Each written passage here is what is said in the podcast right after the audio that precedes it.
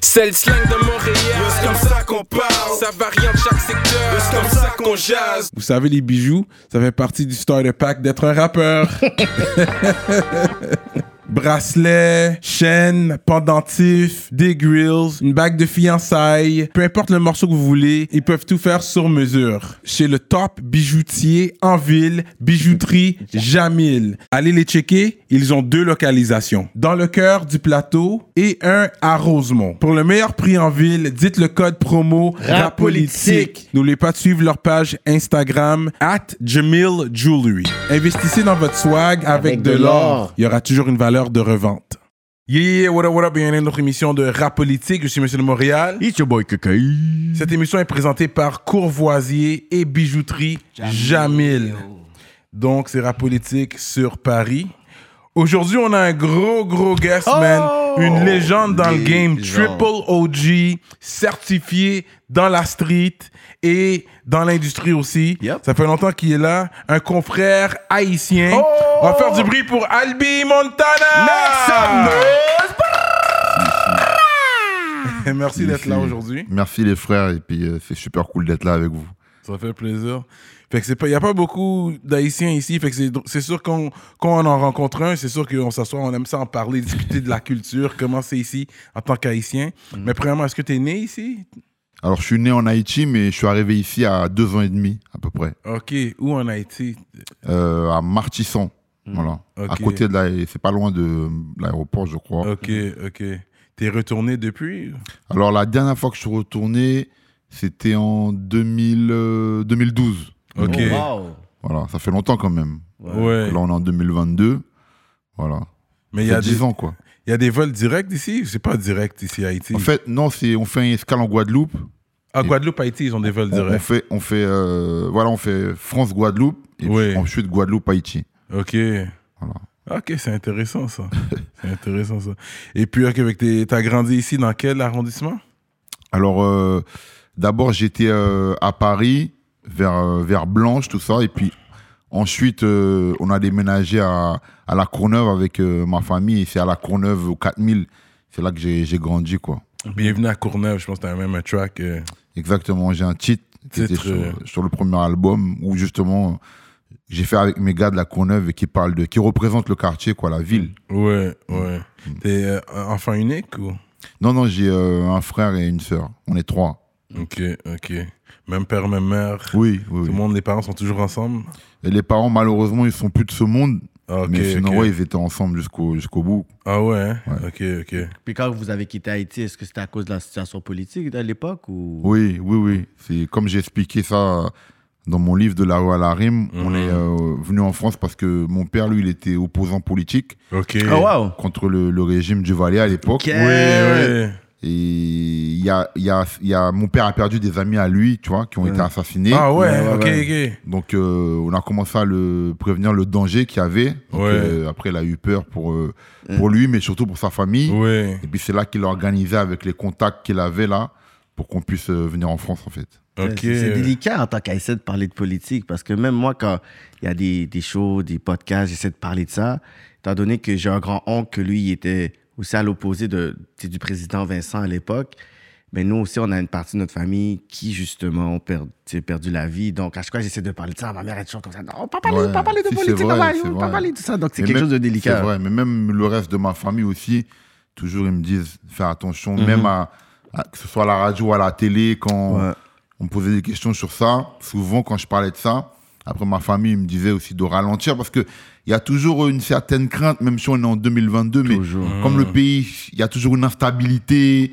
euh, donc, on est obligé de se méfier à chaque fois. Quoi. En plus, les événements qu'il y a eu dernièrement en Haïti, ça te montre que ça reste dangereux, quoi, tu vois. Ouais, Ouais. c'est- Puis, tu sais, souvent, on dit. euh, euh, puis souvent, on, on- on est ça- on aime ça dire, OK, ben regarde, Haïti, c'est médiatisé de façon négative et tout ça. Toujours. Puis on dit, il faut que tu retournes en Haïti. Puis moi, ça me dérange pas de, de m'impliquer. Mais quand on voit comment le, le président a été littéralement, pas seulement assassiné, mais humilié, la façon que ça s'est fait, je me suis dit, mais comment, c'est quoi l'honneur, c'est quoi le message qu'on veut passer, non seulement au monde, mais nous aussi, en tant qu'Haïtiens, qu'on veut retourner en Haïti, on veut essayer de réinvestir, euh, bâtir des business tout de bord. Alors nous, on est comme, mais si ça, ça peut arriver au, au président, nous, en tant qu'artistes, en tant que podcasteurs et tout, c'est quoi le message? Comment, comment on peut retourner le bord puis se sentir vraiment genre à l'aise? En ça qui est dommage ouais. C'est- C'est difficile. Tu vois, il n'y a pas longtemps, j'étais invité dans une émission qui parle de football pour parler de mon film et tout. Et à un moment, on m'a posé cette question pour me dire euh, comment ça se fait qu'on peut tuer un président chez lui, mais dans cet état, quoi, de cette façon? Ouais. Parce qu'il y a tué et tué. Mais lui, la manière. c'est ça on a vu des tentatives on a vu des assassinats on a ouais, vu. Sankara on a vu on en a vu Oui, oui, oui. mais cette façon là Cette où est-ce que façon-là, c'est tel- c'était tellement facile c'était trop facile Voilà. Et puis il y a des gens ici qui me disent. Mais si on peut tuer le président en Haïti comme ça, ça veut dire qui est en sécurité? Ça veut dire personne est. Et tu vois, ça, c'est un truc qu'on m'a on m'a dit souvent ces derniers temps, tu vois. C'est regrettable. hein. mais t'as encore beaucoup de familles là-bas? J'ai un petit peu de famille, ouais, là-bas. Un petit peu, ouais. Mm. Sinon, euh, la, la plupart de la famille sont venus ici aussi parce que il me semble c'est en Amérique qu'ils vont d'habitude. Ben, en fait, m- moi, la- la- le, le plus gros de ma famille sont aux États-Unis. Ok, c'est C'est-à-dire ça. en- en- entre New York, Ouais. euh, euh, Connecticut, Spring Valley. Boston aussi. Ouais. C'est là que j'ai beaucoup de cousins, cousines. Parce qu'en fait, mon père, lui, euh, quand ses frères et sœurs ils sont partis là-bas, Mhm. lui, il a préféré venir en France parce que il se renseignait un peu. Comme mon père, c'était quelqu'un qui euh, lisait beaucoup, un beaucoup. intellectuel Voilà, Ouais. beaucoup de livres et tout. Ouais. Et il avait déjà vu que c'était mieux d'aller en France pour élever les enfants, alors que ses frères, eux, ils avaient préféré Ouais, les États-Unis. C'est pour ça que nous, on est venus ici. Mais tu sais, ça me fait rire parce que, tu vois, j'ai beaucoup de cousins aux, aux États-Unis, et à chaque fois qu'ils parlent avec moi, ils me disent pourquoi t'es pas venu aux États-Unis? Parce que toi, t'es le seul rappeur en plus de Ouais, la famille. Être dit- Lil Wayne T'aurais pu être Lil Wayne C'est quoi tu nous fais là C'est ça que tous mes cousins ils disent ça, tu vois. Parce que eux ils font pas du rap. Mais quand ils, ils regardent les trucs que je fais en France, tu vois, depuis longtemps, Ouais. ils m'ont dit putain, t'es le seul rappeur et t'es venu en France. Ouais. Pourquoi t'es pourquoi t'es loin comme ça? Ouais, ouais, c'est drôle. C'est vrai, hein? C'est vrai. Euh, ok, fait que les parents, c'était quand même, ton père était quand même un homme éduqué, Ouais. studieux et tout. Fait que quand t'es venu ici, c'était important que t'ailles à l'école? Pour lui, oui. Pour lui, c'était Mhm. important que j'aille à l'école. Bon, mon père, euh, je vais pas te cacher, il détestait le rap, hein, tu vois. Ouais. quand j'ai- à mon adolescence, quand j'ai commencé à faire les premiers freestyles, tout ça, nanani, dans ma chambre, avec les radios cassettes sur les instrus, Ouais. mon père, il a entendu ça, il est rentré dans ma chambre, il était énervé, il a enlevé la cassette, il a dit, qu'est-ce que c'est que ça, tu vois? Tu vas à l'école, tu travailles. Donc, euh, c'était, c'était difficile. Après, je rappais un peu en cachette, tu vois, nanani, Mm. au fur et à mesure. Donc voilà, c'était pas quelque chose qu'il aimait, quoi. Tu sais, Nous vînes boy ici puis c'est bah rap ou pas le faire C'est ça, Ouais, exactement ça. ça. Et rap Ah ouais, je suis pas content même. T'as tenu, t'as tenu ton bout quand même. Mm.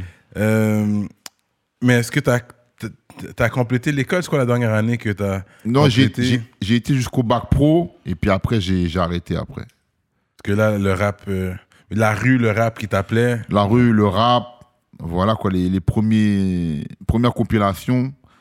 Voilà quoi, on va dire j'ai j'ai enregistré sur une première compile avec un premier titre qui a fait parler un peu.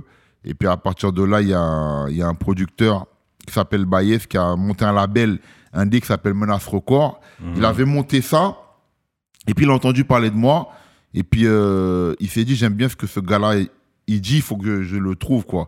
Et puis il est parti dans ma cité à l'époque au 4000 à la Courneuve et puis me chercher. Mais il m'a pas trouvé, j'étais pas là. Parce que euh, j'étais plus dans la street, dans mes business. Mhm. Et puis quand il est tombé sur les gars aussi, les gars ils ont dit ouais, laisse-le tranquille, il faut pas l'emmerder avec le rap. Lui, il, il fait, c'est la street, il fait son business et tout. Bon, il était pas découragé, il est revenu une deuxième fois quand même. La deuxième fois qu'il est revenu, il est tombé sur moi. Il m'a dit écoute, moi je monte un label indé pour montrer que les indépendants, on peut faire les choses. Il avait un peu comme modèle tout ce qui était No Limit, Masterpiece, Ouais, Such ouais, ouais. Night. Tout ça. Il m'a dit une pochette comme ça, un peu à la No Limit. Exactement. Mais oui, Ouais, dans le ouais, temps ouais, c'était ça l'infographie qu'il fallait Ouais, ouais, exactement, tu vois. Ouais. Et Bayes me dit, moi je veux que tu sois mon gars, tu vois, qui soit la vitrine de mon label, qui Ouais. représente mon label, et on fait le chemin ensemble. Et c'est comme ça que on a commencé, que j'ai signé avec lui dans, dans, dans ce premier label, Menace Record, et qu'on va sortir ce premier CD justement avec une pochette un peu à la No Limit. Ouais. Mon premier CD qui s'appelle T'as ma parole, quoi. Ouais. Voilà, c'est comme ça que ça va commencer, quoi. Ça c'était quoi 98, 99 C'était 99. 99. voilà. End of the 90s. Quête. T'étais sur une lancée, mais ensuite, c'est là que c'est là que tu t'es fait incarcérer? Voilà, exactement. Ça dit l'album sort, et puis quand l'album est dans les magasins, dans les bacs, comme moi, j'avais gardé vraiment mon pied dans la rue. C'est ça que j'avais expliqué à Baye. J'ai dit, OK, je signe avec toi, mais tu sais, je suis dans la street, je fais mes affaires dans la street. Et puis quand l'album est sorti, Donc moi, j'étais toujours dans la street en train de faire mon business.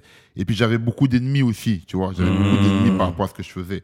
Tu vois, il y a même des ennemis qui étaient rentrés dans des magasins, prendre des albums à moi, tu vois, faire n'importe quoi, tout ça. Et, euh, et du coup, donc j'avais j'avais des histoires sur le dos. Et euh, avec ces histoires, ces histoires, donc je me suis, je me suis retrouvé mêlé dans, dans, dans, dans la tentative de meurtre. Mais le truc, c'est que moi, on m'a accusé de tentative de meurtre, alors que je vous le dis à vous, beaucoup de gens le savent en France, c'était une légitime défense.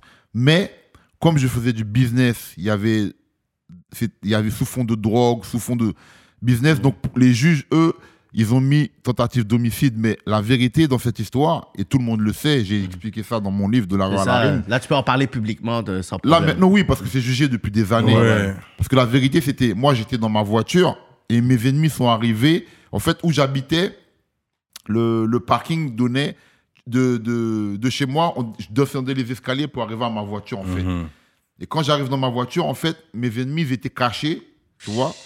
Et puis quand je rentre dans la voiture, ils mitraillent la voiture. Ils mitraillent bah, bah, bah, bah, bah, la voiture. Donc moi je me baisse comme ça, les carreaux exposés, tout. Donc je prends mon arme et le premier qui était devant, en fait, c'est sur lui que j'ai tiré. Il est tombé. Quand il est tombé, les autres, ils ont tous couru, tu vois, ils sont partis. Ah Lui, il est resté au sol. Donc maintenant, euh, bon, c'est vrai, moi, moi-même, je croyais qu'il était mort parce qu'il bougeait plus. Donc moi, après, je suis parti. Donc j'ai expliqué ça vite fait à mon équipe. J'étais obligé de partir en cavale. Mais c'est sûr. Le temps d'expliquer à ma femme de l'époque, vite fait, de prendre de l'argent pour partir et Eh, tout. comme un movie, comme un vrai Pareil, movie. pareil, pareil, Pas besoin de pareil, pose- pose pas de pareil, questions. Oh! Ouais. Et quand les flics sont arrivés sur les lieux, voilà, ils ont trouvé euh, la voiture, ils ont trouvé le gars par terre, etc. Et puis c'est les. Moi après, dans les... quand c'est sorti dans le journal, bon, j'étais déjà loin, mais c'est là que j'ai vu que le gars il était pas mort. J'ai dit heureusement il est pas mort, tu vois. Heureusement, parce que là, Ouais. ça aurait été pas une tentative, ça aurait été un meurtre. Mais qu'est-ce qui est, qu'est-ce qui est vraiment, euh, je pourrais dire, exceptionnel? Ils ont mitraillé l'auto et Ouais. t'as pas eu une égratignure. Voilà, c'est tout, tout, tout. Enfin, j'étais blessé, on va dire, au bras, tout ça, avec les vitres. Avec les éclats. vides, mais pas pour dire qu'il y a un J'ai pas pris de projectile. balles, C'est voilà. J'ai pas ça. pris de balles, c'est grâce à Dieu, c'est bon Dieu. Voilà. Ouais. Puis toi, tu fais juste sortir, puis... Tu- Voilà, peut-être c'est ironique, ça. Peut-être c'était l'esprit, papa, comme papa me mort avant maman. Mm. Ok. Protégé parce que même après histoire ça, et puis son bagage que tout le monde n'en rappelle qu'on est, Mm. et en France, on a toujours dit même bail que nous, c'est-à-dire comment ça fait que pas pour une balle, C'est que pas blessé, que Que- c'est juste vite, yo, C'est blessure légère, on va dire. Ouais. Non, mais voilà, rien de grave, quoi, tu vois. Ça, Ouais. c'est vraiment, c'est vraiment un blessing, ça. Wow. Straight up. Mais c'est quoi, sinon, on- on- mais dans le fond, la sentence qu'on donnait, c'est quoi? Un, un- 1200. Alors, se disant, en fait. En, fait, c'est pas ça. L- Quand on m'a attrapé, bon, je suis parti en cavale, veut Ouais. mal caché. Donc, on me fait plusieurs Toujours points. en France ou t'étais En France, en France, ouais. Ok. M'aller dans zone Marseille, dans le sud, dans le Ok, nord. t'es allé loin, ok, ok. M'aller loin. Mais, et ça que fait aucun bim, c'est parce que, bon, euh, laisse arriver, donc, on t'a en forme et on t'a gon timon navel. Mhm. Donc, ça fait que, les m'expliquer le bail vite fait, m'balle un peu quoi avant que me parte et puis m'guettant expliquer à Zami avec qui me tape fait business yo et que moi pas obligé de partir loin. Mais quand je suis parti loin, en fait, je restais au- en contact au téléphone avec ma femme de l'époque Mhm. pour prendre des nouvelles, c'est-à-dire Mhm. comment ça se passe, les enfants, tout ça. En plus, Mhm. j'avais un enfant, mais j'avais un, un autre enfant qui allait arriver encore, tu vois. Donc ok. j'ai appelé pour prendre des nouvelles, etc. Puis j'avais deux, trois gars que j'avais laissés aussi sur place pour savoir si les gars faisaient bien les trucs, s'ils allaient donner l'argent comme il faut.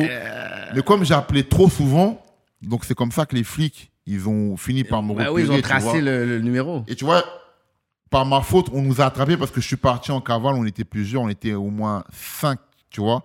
Et puis mes potes, ils m'ont dit arrête d'appeler ta femme, tu vois. Ils m'ont dit arrête d'appeler ta femme. Mais j'ai dit c'est vrai, je vais arrêter. Mais c'était plus fort que moi, c'est-à-dire que des fois je sortais dehors et j'allais appeler ma femme dans une cabine téléphonique. Ouais. C'est ça, c'est pas dans le temps où est-ce qu'il y avait WhatsApp avec, avec un faux numéro. Non. C'est pas dans cette époque-là. là. Et puis ils ont fini par me remonter comme ça. Ils ont vu le coin où on était. Ils ont vu dans quel hôtel on était. Et puis le matin, bim, Boum. Ça pété. ouais. tous attrapés. Menottes, euh, revolver sur la Oh. tempe, le gun sur la tempe, machin, tout. Voilà. Et puis c'est comme ça qu'on on est parti en prison. Quoi. C'est que t'as fait trois ans et demi. J'ai fait trois ans et demi. Alors à la base, il faut savoir qu'au jugement, le, le juge, demande 10 ans pour moi. Wow! Il demande 10 ans. 10 ans ferme Oui, parce que la manière dont le gars est, euh, jusqu'aujourd'hui, il est. euh, bon, Hmm. il est pas bien, quoi, tu Ouais, vois. ouais. Et euh, entre ça et le fait que ça s'est passé dans un endroit public, qu'ils ont estimé que euh, il y avait le trafic, qu'ils ont estimé qu'on aurait pu même blesser des autres personnes, même Mhm. qu'ils allaient dans le parking, qui, prendre qui allaient au travail, prendre leur voiture pour aller au travail, et qu'ils auraient pu être touchés aussi à cause de cette histoire de gang. Donc à cause de ça, ça mélangé, puis c'est sorti en plus dans le journal, donc ça faisait trop, donc c'est pour ça qu'ils ont demandé 10 ans. Maintenant, les avocats, ils ont plaidé, ils ont expliqué quand même pour dire que c'est c'est pas une tentative de, de meurtre, c'est une légitime défense. Légitime défense. Ils ont, ils ont plaidé pour expliquer, pour dire que mon client, en parlant de moi qui était dans la voiture, Mhm. il aurait pu mourir déjà. Oui. Parce qu'avec tout ça de balles, Ouais. il aurait pu mourir. ouais. C'est un miracle, il n'a pas pris de balles. Et puis de, de deux, ils ont dit en plus, s'il n'était pas armé, s'il n'avait pas d'arme dans la voiture, Il serait mort. il serait mort parce que les autres l'auraient tué. Mhm. Donc voilà, ça, se- Ouais. ça serait fini comme ça. Ouais. Donc ils ont dit que c'est une légitime défense parce que c'est son arme qui l'a sauvé. Donc ils ont plaidé comme ça, plaidé comme ça, expliqué tous les trucs. Et c'est ça qui a fait, qui m'a ramené à 3 ans et demi, tu vois. Au lieu de, au lieu de 10 que eux demandaient. Ouais, ouais. Waouh. Ça, Mais fou. les autres qu'en fait, le... qui ont tiré aussi, les autres, il y a... de, de l'autre côté des ennemis, les il y en a qui sont fait arrêter aussi. Non. Les autres sont pas fait attraper. Non, non, parce que-. En fait, euh, la personne qui était blessée grave Mhm. euh, pas parlé de, de ses amis. Il a lui, pas balancé les Voilà, autres. Ouais, voilà, c'est ça, voilà. c'est ça, c'est ça. Donc lui qui était blessé gravement, donc il y a eu le juge- jugement, il y a eu ceci. Après, euh, il a eu une, indemnisa- une indemnisation à l'époque, je ne me rappelle plus, mais ils lui ont donné une grosse, grosse somme, tu vois, à l'époque par rapport à son état, tu vois. Mhm. Et, euh, et puis voilà, c'est comme ça que ça s'est fini. Bon, moi j'ai fait les trois ans et demi, et puis après je, je suis sorti, tu vois. Mais pendant ces trois ans et demi dans le placard, est-ce que tu, tu disais ma, la- ma carrière de rap est terminée, c'est fini, je retourne dans la street ou tu avais toujours espoir quand je Non. sortir T'étais plus motivé à écrire. Non, en fait, moi, pour moi, ma carrière de rap était terminée. Parce qu'en fait, quand euh, je suis arrivé en prison, tu vois, quand, quand ils te mettent euh, dans, le, dans, dans- dans le fourgon, des fois, il y a des gens, ils entendent ton histoire dans le tribunal, des autres, ils Mhm. entendent. Donc, il y a plusieurs mecs qui ont entendu l'histoire que j'étais là pour euh, une tentative de meurtre, que le mec était dans un état grave. Ils ont même entendu, le mec va peut-être mourir, etc. Tu vois Donc, ce qui fait que quand je suis arrivé dans la prison, les mecs, ils m'ont tous cassé le moral, tu vois. Tout le monde m'a dit, ah, lui, c'est fini, il est parti pour 10, 12 ans, tout ça, tu vois. Donc, quand tu tournes en promenade et que tout le monde, ils disent que toi, ton cas, c'est 10, 12 ans, t'as pas envie de pas- de penser au rap, tu Ouais, vois. ouais. Moi, j'avais ouais. pas le rap dans ma tête. Tout ce que je me disais, c'était que je pars pour 10, 12 ans. Ouais. Euh, pour ma famille, c'est chaud. Donc voilà. Donc je pensais pas du tout au rap. Pour moi, le rap, c'était terminé. Ouais, je comprends. Le moment où j'ai pensé un petit peu au rap, parce que le juge voulait pas donner de permis de visite ni à ma femme de l'époque, ni à mon producteur, ni à personne. Il a mis du temps. Donc il a mis, peut-être, ça a mis six mois au moins. Et puis quand euh, mon producteur il a pu me donner euh, les nouvelles, il y avait un journal qui était sorti et qui parlait de mon premier CD qui était dans les, dans les bacs. Ouais. Et mon, mon producteur me dit, regarde, même si tu n'as pas vendu beaucoup de disques et tout, tu es parti en prison vite, mais il m'a dit, regarde, les gens parlent quand même de toi Mhm. dans les magazines de rap, même dehors aussi, dans l'underground, ça parle beaucoup de toi, il y a quelque chose à faire. Et quand il m'a dit ça, c'est là qu'on va dire, j'ai commencé un peu à réécrire quelques, quelques textes. Et surtout, c'est l'avocat aussi qui m'a beaucoup motivé parce que l'avocat m'a dit, on va plaider la légitime défense on va, on va faire le maximum parce que, en plus, vu les, les, les photos de la voiture, l'état, l'action, comment ça s'est passé, on a, on a de quoi prouver que c'est une légitime Ouais. défense, que si tu n'avais pas tiré sur le gars, tu serais mort alors qu'il est. Donc, voilà. Ouais. C'est tous ces trucs-là qui m'ont donné un peu de courage et qui ont fait que j'ai commencé un petit peu à réécrire dans la prison, en fait.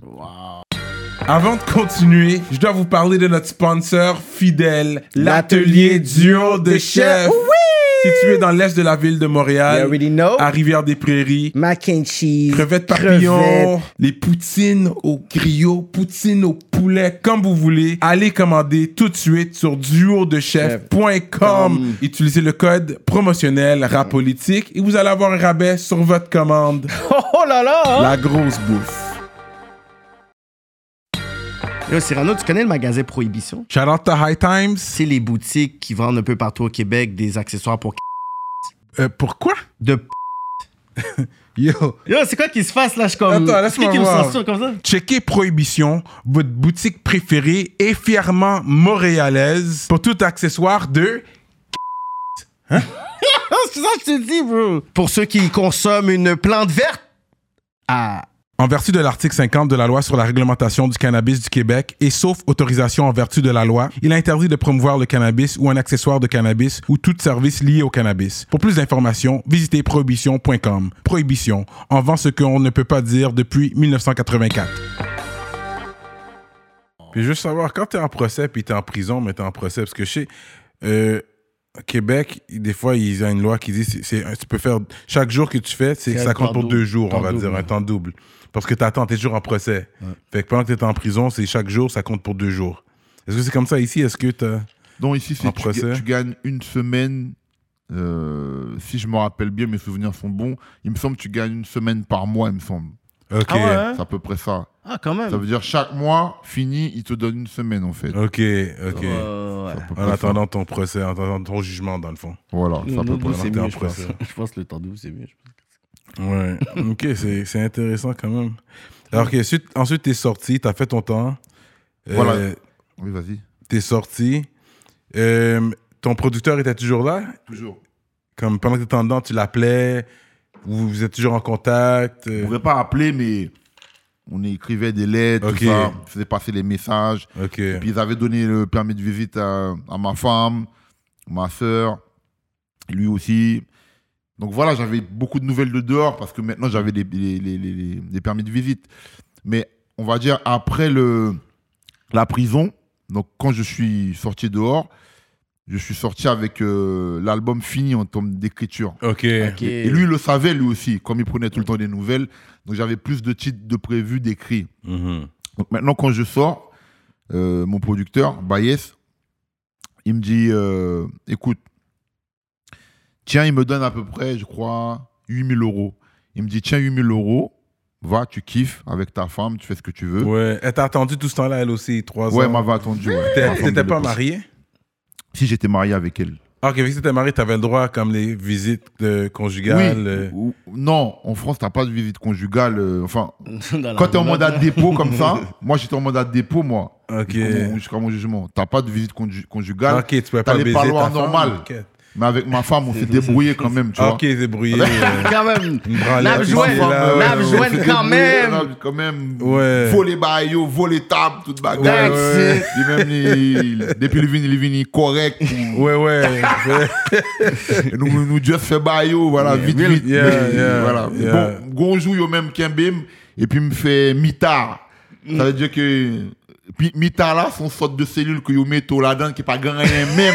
ok, là, comme un trou. Pas grand- comme on tout lié, voilà. Ok. Yo là, tout, pas grand rien, pas rien carbone, pas rien de l'eau, pas grand rien. Parce Ouais, que ouais. l'on a cellule là, gon carbone, ou même quatre gars de télé, et puis, bah, qui ou acheter ou qu'à manger, oh. Ouais. Mais l'on a mis c'est comme pour nous tout, pas rien, fait noir, bah.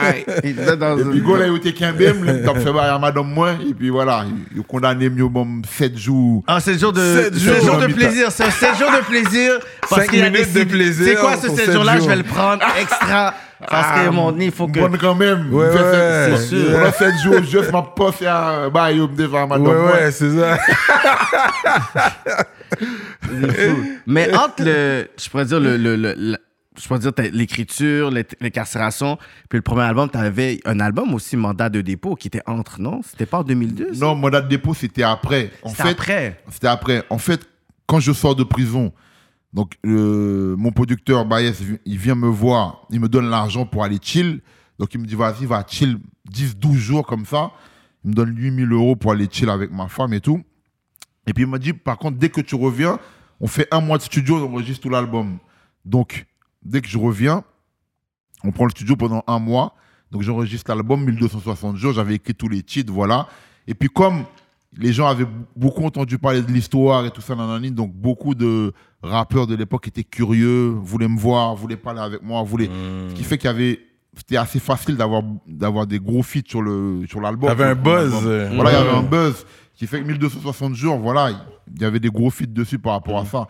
Et puis en plus, l'album après quand il sort, comme l'album il s'est classé très haut dans le top Mais oui. album, et pourtant sans la radio, sans la télé, sans rien, mais on était très très haut dans le top. Je me rappelle à l'époque, il y avait euh, l'album de Johnny Hallyday, il y avait euh, Goldman, il y avait tous ces trucs-là, et moi j'étais dedans avec eux. Carrément. Et quand l'album sort, mon producteur, il, il a le journal, là, Top Album, là, le journal qui sort tout le temps, là, pour les- l'industrie du, du musical.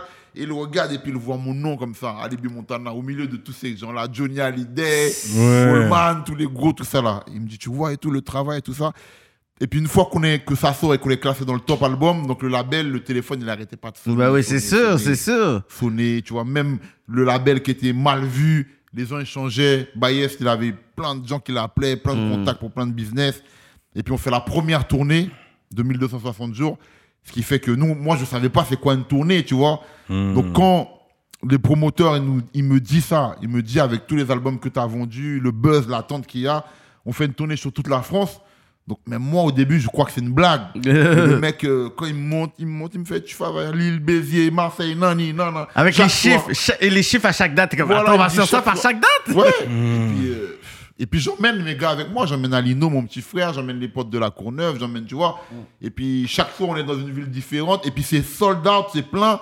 Et puis les gars, que des Kaira, tu vois, gang, et puis les gangs, ils chantent avec toi, tu vois, chaque soir, tu vois. Ouais. Donc c'est un truc de ouf, tu vois, t'arrives pas à le croire, tu vois. Et puis c'est ça qu'on a fait, tu vois, pendant, pendant, pendant toute l'année, quoi. Mais Baez, qu'est-ce qu'il me dit, mon producteur? Baez me dit, commence à écrire le deuxième album. Déjà. Et je dis à Baez, mais tous les soirs je joue, tout ça, et je fais toute là. Il me dit, c'est pas grave. Il me dit, écris quand même, profite là, le buzz est là, Mhm. on vend les disques. C'est bon ça, parce Il qu'il me a dit, eh, calcule déjà le prochain move, parce que là c'est beau là, voilà. c'est beau, mais quand ça, va- ça va se calmer, tu- c'est quoi que tu vas faire? Exactement, Ouais. il me dit commence à le faire? Et puis moi, j'étais, je voyais pas ça, j'étais vraiment dans l'amusement, tu vois. Chaque soir, on fait une date, après le soir, on est en boîte. Tu vois, le public, c'est le kiff. Et puis après, ouais. il parle, il parle avec moi, et puis je vois qu'il a raison. Mhm. Et je commence à écrire. Donc, euh, je commence à écrire à l'hôtel. Bon, des fois, j'écris même dans le bus tour, qu'on est sur la route, tu vois. Mhm. On fait d'une ville à une autre ville. Des fois, on fait des trajets de 7 heures, ça dépend qu'on traverse la France. Donc, je profite à écrire, je profite à écrire. Et puis, euh, j'arrive à peu près à 22-23 titres. Donc, j'ai Baez, voilà, j'ai écrit 22-23 titres. Il me dit, bon, c'est bon. Il me dit, voilà, on me dit, OK, on va faire une pause sur la tournée. Comme ça, on va enregistrer le, le deuxième album. Wow. Et puis après, c'est comme ça qu'on a fait. Et puis, deuxième album, pareil, beaucoup de gros feats dessus parce que, Mhm. parce que voilà, le buzz est là. Et puis, le- le- l'histoire aussi, ça fait le tour de la France entière. Mhm. Donc voilà, on enregistre le deuxième album aussi. On prend un mois, tu vois, pour enregistrer à peu près le deuxième album, Wow. numéro d'écrou. Et puis, quand numéro d'écrou sort, pareil, même succès que 1260 jours, même plus, même, tu vois, on se classe Ouais. encore plus haut dans le top. Ouais. Et puis, euh, ça veut dire que les deux albums sont dans les bacs et les deux albums sont dans le top. Parce que, C'est fou entre, ça. entre temps, ce qui s'est passé, c'est que 1260 jours, il était sorti du top, tu vois, après euh, plus d'un an. Mais quand numéro des coups sort, Mhm. L'autre- l'autre il vend beaucoup et il fait remonter Monter l'autre, l'autre. oui. Ok, ouais. Ça veut dire que dans le top, les deux albums, ils sont classés dans les charts, tu vois. Voilà, donc euh, ça fait du bruit, ça, fait, ça nous donne encore plus de buzz. Et puis, euh, on refait la tournée de numéro d'écrou, donc plein de villes par derrière. Après, cette fois, ça passe un peu par l'étranger, Belgique, Suisse, euh, un peu d'Afrique, tu vois. On fait allé en Afrique Cameroun, performer? Côte d'Ivoire, Wow. des pays comme ça, tu vois. Non, non, c'était c'était vraiment très lourd, quoi. Mais est-ce que tu peux dire que c'est toute l'histoire qui s'est passée qui, qui a été un effet marketing? Je pense, oui. Ouais. Parce que le monde avait. Ouais. Ils ont vu ça, ils disaient, ah, c'est Ouais. ça, 57 son truc. Non, c'est- c'est c'est l'effet parce que Ouais. faut savoir que on a fait tout ça sans, sans radio, sans télé. C'est-à-dire qu'il n'y avait pas de playlist. C'est-à-dire qu'à cette époque-là, moi, moi, je me battais dans le top album avec des gars qui étaient joués toute la journée à Skyrock. C'est ça. vois.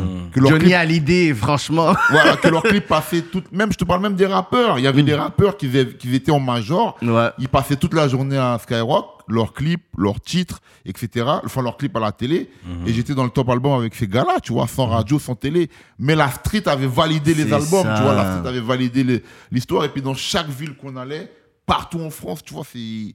Le monde était là, tu vois. C'était partout, c'était plein. Même, même les radios, parce qu'on faisait des radios indépendants des villes, souvent avant que je joue, tu vois. Par exemple, je garde le souvenir. Je joue, à- je joue à Strasbourg. L'après-midi, je fais une radio indépendante qui est à Strasbourg.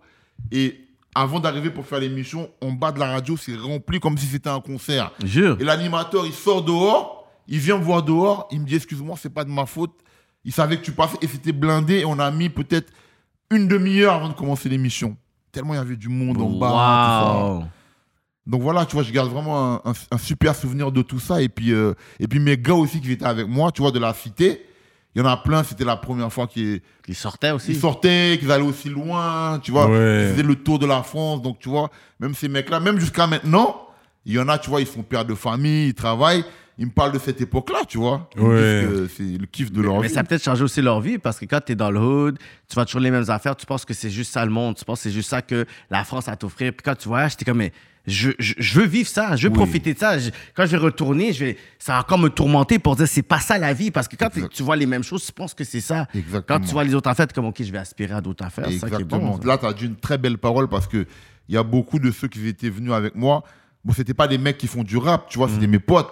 Mais le fait de voir le, Voilà. voyager autant, de voir autant de trucs différents, des villes différentes, ça, ça les a, on va dire, débloqué la tête. Parce que beaucoup étaient bloqués à la Courneuve au 4000, comme s'il n'y a que ça qui existe. Ouais. Ça. Mais il y en a, ça les a débloqué la tête. Et je pense qu'il y a certains, après, qui sont partis travailler, qui ont eu des femmes, enfants. Je pense que ça a joué dans leur tête. Voilà, vois, voilà. J'ai beaucoup d'amis qui sont morts. J'ai beaucoup d'amis qui sont en prison encore à l'heure actuelle et qui étaient restés bloqués dans la cité, tu vois, l'histoire de la cité. Et qui qui voyaient pas autre chose, en fait, on va dire. Hmm. Puis t'as travaillé avec un autre confrère haïtien, Kerry James. Oui, Puis ça, c'est un track. Je me rappelle que la première fois que je l'ai entendu, puis j'ai entendu, ils ont dit Haïti. J'ai dit, oh, c'est des Haïtiens? Ouais, Ouais. exactement. Ouais, ouais, avec Kerry, c'est un, c'est un bon gars, tu vois. Ouais. C'est un mec qui, on a beaucoup parlé, moi et lui aussi. Il a compris aussi mon histoire, tu vois. Ouais. Et puis, euh, tu vois, même, même, même le, le dernier album que j'avais fait chez Because, il y avait encore un morceau avec moi et Kerry encore, tu vois. On Mhm. s'était retrouvés en studio pour faire encore un autre morceau Mhm. ensemble parce que le feeling, il est toujours bien passé. Et puis, en plus, entre haïtiens, tu vois, on avait beaucoup de points communs, tu vois. Ouais, Donc, euh, voilà. Comme il me disait toujours, il me disait que c'est vrai que lui, il aurait pu connaître la prison lui aussi comme moi, tu vois, Mhm. à un certain moment de sa vie, mais qu'il a su éviter, tu vois. euh, Ouais, ouais, avec Mafia qu'un frère. Je sais Voilà. qu'il était deep dans la street à un moment donné, lui. Et puis, ouais. euh, Et vous avez fait un track aussi pour le concert bénéfice pour Haïti. exactement. Ouais. C'était symbolique, ça. Exactement. Moi, j'avais fait euh, avec pour l'association Cœur d'Haïti un événement Ouais. avec beaucoup, beaucoup de, de rappeurs, mais pas que rappeurs, même des chanteurs d'R&B, euh, d'autres musiques qui sont venus donner la force. Et puis, euh, Kerry m'avait épaulé pour ça, beaucoup, beaucoup.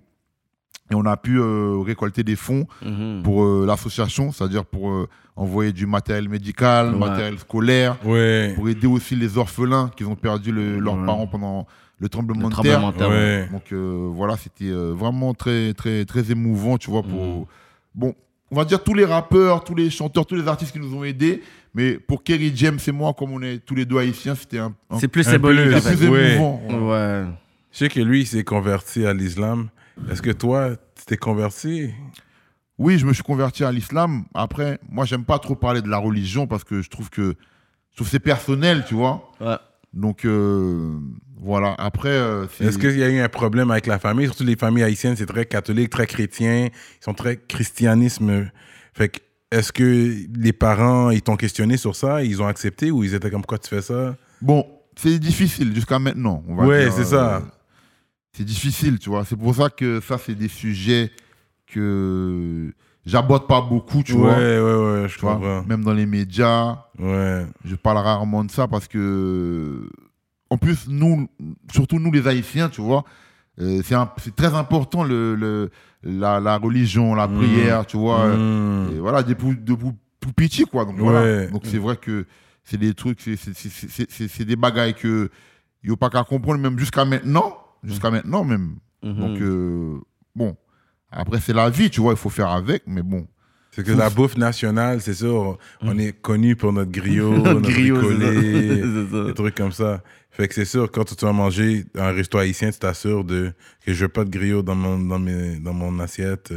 Ouais, ben ouais. C'est ça. Ouais, c'est de la dinde. C'est quoi que tu vas prendre alors? Ouais, de la dinde, Ouais. poulet, Ricolé. bricolé, tout ça. Bon, ça, j'ai mangé ça chez vous à Montréal, tu vois. Vraiment bon, hein? C'était bon, hein? Non, mais c'est ça qui était intéressant quand ça c'était off camera, quand tu disais que tu étais à Montréal, tu étais venu déjà en 2010 ou 2011, 2012. Ensuite, tu es revenu, puis là, tu as pu découvrir comme un Montréal, mais avec la communauté haïtienne, puis tu as vu les restaurants, tu as vu les spots qui. Exactement, c'était vraiment différent. C'est comme je, je t'expliquais ouais, en off, la première fois que j'étais parti, donc j'étais parti voilà, pour euh, faire des featuring, pour faire des trucs, mais c'était vraiment pas avec la communauté haïtienne, tu vois. Mhm. C'était euh, vraiment autre chose, qui fait que j'ai rien vu de tout ça que j'ai vu là depuis fou, ça. ces 10 jours. Alors que là, j'étais avec des gars, Mm. je, bi- je big up Chino, tout ça, tous les gars qui étaient avec moi, Alliance, Ouais. euh, et, et toute l'équipe, quoi. Il y, avait beaucoup, je me rappelle pas de- des noms de tout le monde, mais ils m'ont vraiment fait voir autre chose, quoi. Tu vois, la communauté haïtienne, tu vois. Là, j'ai posté une vidéo là ce matin pour la fête du drapeau. Oui. J'étais avec euh, la communauté haïtienne en Yeah. train de jouer les tambours, Ben oui. Ouais. les danses, tout ça, tu vois. J'ai vu tous ces trucs-là.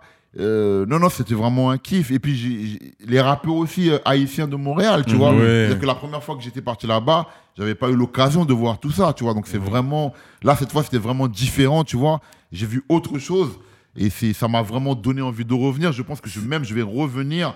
Je pense qu'il y a des connexions qui vont se faire sur des trucs parce que là, c'est c'est vraiment différent, là, ce que j'ai C'est vu. ça, on dirait qu'il y a une nouvelle ouverture aussi Exactement. des rappeurs d'ici à Montréal. Est-ce que toi, tu, tu vois aussi ce côté-là ou est-ce que tu sens qu'il y avait une fermeture de, des rappeurs français par rapport à la ville de Montréal ou la scène euh, ou l'industrie à Montréal de- d'avant jusqu'à maintenant? Oui, je pense que oui, parce que le, en France, on on- on- on on n'écoute pas beaucoup le rap qui se fait à Montréal. Vous snobez les autres. Voilà, on vous pas snobez beaucoup. la Belgique, la Suisse avant, puis là, on voit que maintenant, il y a la vrai. collection qui se fait. C'est pareil pour la Belgique, la Suisse, ça. tu vois. Avant qu'il y ait la nouvelle école des Damso, tout ça, il y a ça qui arrive. On n'écoutait pas le rap belge, tu vois. ouais, c'est la c'est même ça. chose. C'est ça. Donc voilà, je pense que pour Montréal, c'est pareil jusqu'à maintenant, parce que on n'écoute pas le rap qui, qui est de, de Montréal, mais je pense que les connexions vont se faire de plus en plus. Mhm. Je pense qu'il y a des gars aussi de Montréal, de Montréal qui vont qui vont éclater aussi dans les années qui viennent Mhm. et que ça va changer euh, que ça va changer le- la donne. Surtout Il qu'il moi j'ai on, on m'a fait découvrir des très bons gars là-bas, tu vois, même montrer des clips de certains, tu vois.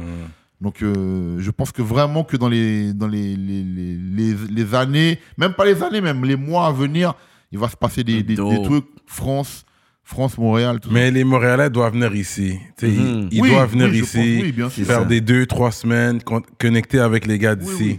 Moi-même, je leur donne ce conseil. Mais Ouais. c'est vrai, ça, c'est euh, un, un- un bon point que Cyrano amène parce que souvent, quand on est à Montréal, on pense que le gars qui a 400, 500, 600 000 views touche justement Paris, touche la France, tandis que le gars du quartier qui a 2 millions de views, peut-être touche pas tous la France. Fait que pendant que nous, on pense que ça arrive sur Paris, il y a un gars déjà de 2 millions que lui, peut-être qu'il a même pas touché toute la France. Fait que la meilleure façon de pouvoir connecter, c'est de se rendre sur, Sur place. Ouais. Tu connectes avec les gens. Il va te valider, nanana, featuring, featuring. Ensuite, Exactement. tu vas revenir, ils vont voir ton visage. Là, ils vont te parce que c'est comme ça le, le rap. C'est un peu de compétition, puis c'est une question de clic. C'est une sûr. question de famille. Fait que si toi, tu te fais valider, là, on va dire, OK, tu sais quoi, quand tu vas voir ton son, là, on va te pousser. Là, après, les autres personnes vont dire, ah, OK, lui, il est validé par un tel ou tel. Parce que c'est pas seulement un talent, c'est une question de d'où tu viens, c'est quoi tes codes, c'est avec qui tu représentes. Exactement. Dès qu'on est capable de voir ça, OK, now we can fuck with you. Si c'est un rappeur, t'es juste talentueux, OK, Non. ben, va faire de la pop parce que nous, c'est du rap. Le rap, c'est différent des autres musiques. voilà. C'est-à-dire le terrain, la connexion, c'est très important. Mhm. Tu vois, pour faire les choses. C'est-à-dire les vues ne suffisent pas pour Voilà. dire que tu vas être validé dans tel, tel pays, tu vois. Non, je pense que le terrain, c'est très, très important. Mhm. Et il n'y a rien de mieux que d'être là sur place, hop, hop, tu vois, de faire la connexion sur place. Je pense que moi- moi-même, c'est le conseil que... Si je dois donner un conseil, tu vois, à des rappeurs de Montréal, c'est ça. Tu vois, c'est important de venir sur le terrain pour faire le- les connexions, tu vois. Mhm. Wow. Est-ce que tu pourrais dire que ton premier, je pourrais dire, single plus commercial, c'est le featuring avec Zams? Oui, oui. Ouais. Ouais, C'est ça, 100%. Plus, plus commercial. Et pourtant, le sujet, c'est pas un sujet commercial, Mhm. mais le fait de comment on le traite Ouais, ouais, ouais. et le voilà. fait que James vendait tellement d'albums aussi. Ouais. Mhm. Donc, automatiquement, c'est devenu un, un très, très gros single qui était euh, en radio partout, C'est ça. le clip partout, et qui puis il a beaucoup, beaucoup, beaucoup vendu aussi, tu vois. C'est ça. Puis là, t'as vu la différence entre vraiment, genre, avoir une affaire street, comme vraiment rap rap puis avoir des rotations. Comme, Ah oh, oui. c'est ça la différence avec des rotations, Ah ok. oui, ah oui, oui, on a vu la, oui, on a vu la différence tout de suite. Ouais. On a vu, ah bon, c'est ça? On bougeait, on était là, on allume la radio dans la voiture. Tous les deux minutes, t'entends la musique, t'entends, t'entends, t'entends. Ah, ok. C'est ça, être en playlist, on Ouais. une grosse rotation, tu vois. Ouais. Mais tu sais, c'est plus qu'on tu sais, on, on entend, puis on interviewe des rappeurs, qu'on voit qu'il y a une certaine nostalgie de beaucoup de personnes par rapport à Diams, dans le sens qu'elle était très real avec beaucoup de rappeurs, puis comment elle aimait aussi certains, tu sais, peut-être des rappeurs qui auraient été plus, je peux dire, qualifiés street, qu'on n'aurait nécessairement pas fait un featuring en tant que, tu sais, dans la lancée qu'elle était, mais on voit que, tu sais, elle avait un côté qui était terre à terre, qui était vraiment comme, you know what, je vais, je vais, je vais, je vais faire la musique avec toi, même si c'est pas euh, dans les codes du pop du pop music, je vais le faire quand même. Fait que c'est comme s'il y a ce côté-là où est-ce qu'on est comme, you know what, est-ce qu'elle va vraiment retourner à un moment donné? Est-ce qu'elle va vraiment retourner à la musique ou c'est vraiment dé- définitivement, écoute, on, on peut pas s'attendre à ça. C'est pas, là, j'ai vu qu'elle vient de sortir son film, là. Ouais.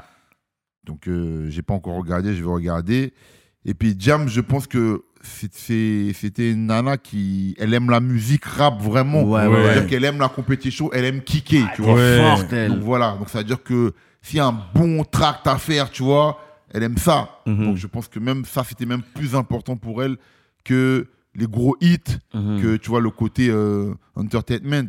Et c'est pour ça que, tu vois, on n'a pas eu de mal à faire le morceau. En plus, surtout quand je lui ai dit, en plus, j'ai dit ce morceau, c'est un morceau que j'avais déjà pensé à ça à l'époque quand j'étais en prison, tu vois. Mhm. Je lui ai expliqué ça. On a parlé longtemps le soir et tout, avant d'écrire et tout. Mm. Elle m'a posé des questions sur la prison, comment ça s'est passé, comme je suis resté longtemps. Même mon affaire, tu vois, elle avait entendu dans les journaux, elle avait vu l'histoire, tu vois. On a vraiment bien, bien, bien parlé de tout ça. Mhm. Et puis après, on a, on a écrit ensemble le soir et tout. Et, et puis elle m'avait dit qu'elle avait pris beaucoup de, de plaisir à faire ce morceau, tu vois. Wow. T'avais aussi un clash, il me semble, avec Booba dans le temps. Vous avez eu un clash, vous. En fait, c'est c'est- c'est un clash sans être un clash, en fait. Parce Mhm. que l'histoire, j'en ai parlé encore récemment, c'est euh, le morceau Code 187 Ouais, avec euh, avec, avec Ousni, ouais, avec Rof. Mm. C'est Fu et Kamel l'Ancien. Je sais pas pourquoi, mon couplet, tout le monde a commencé à dire que mon couplet, c'est sur Booba. Je Parce que c'était trop violent, c'était trop comme, wow. Ouais, mais tout le monde, c'est-à-dire dans toute la France, les gens, ils ont décidé que c'est sur Booba mon couplet. C'est-à-dire que à chaque fois que je partais dans une ville, tout le monde disait ça. Ah, t'as sauté, hein? T'as comme quoi, sauté quoi? Et moi, je disais, mais non, c'est pas sur lui, j'ai que mon couplet. euh, Ouais. Le morceau, c'est un morceau et tout. euh, on- sur l'album de Rof, euh, c'est un featuring. J'ai pas écrit sur Booba, mais tout le monde, tout le monde, toutes les villes, même quand je faisais mes concerts, à à la fin de mes concerts, les gens venaient me voir, ils me disent Ah, t'as écrit sur euh, Booba le morceau de 87. Même si tu dis non, ils, ils disent oui. Ouais, c'est sûr.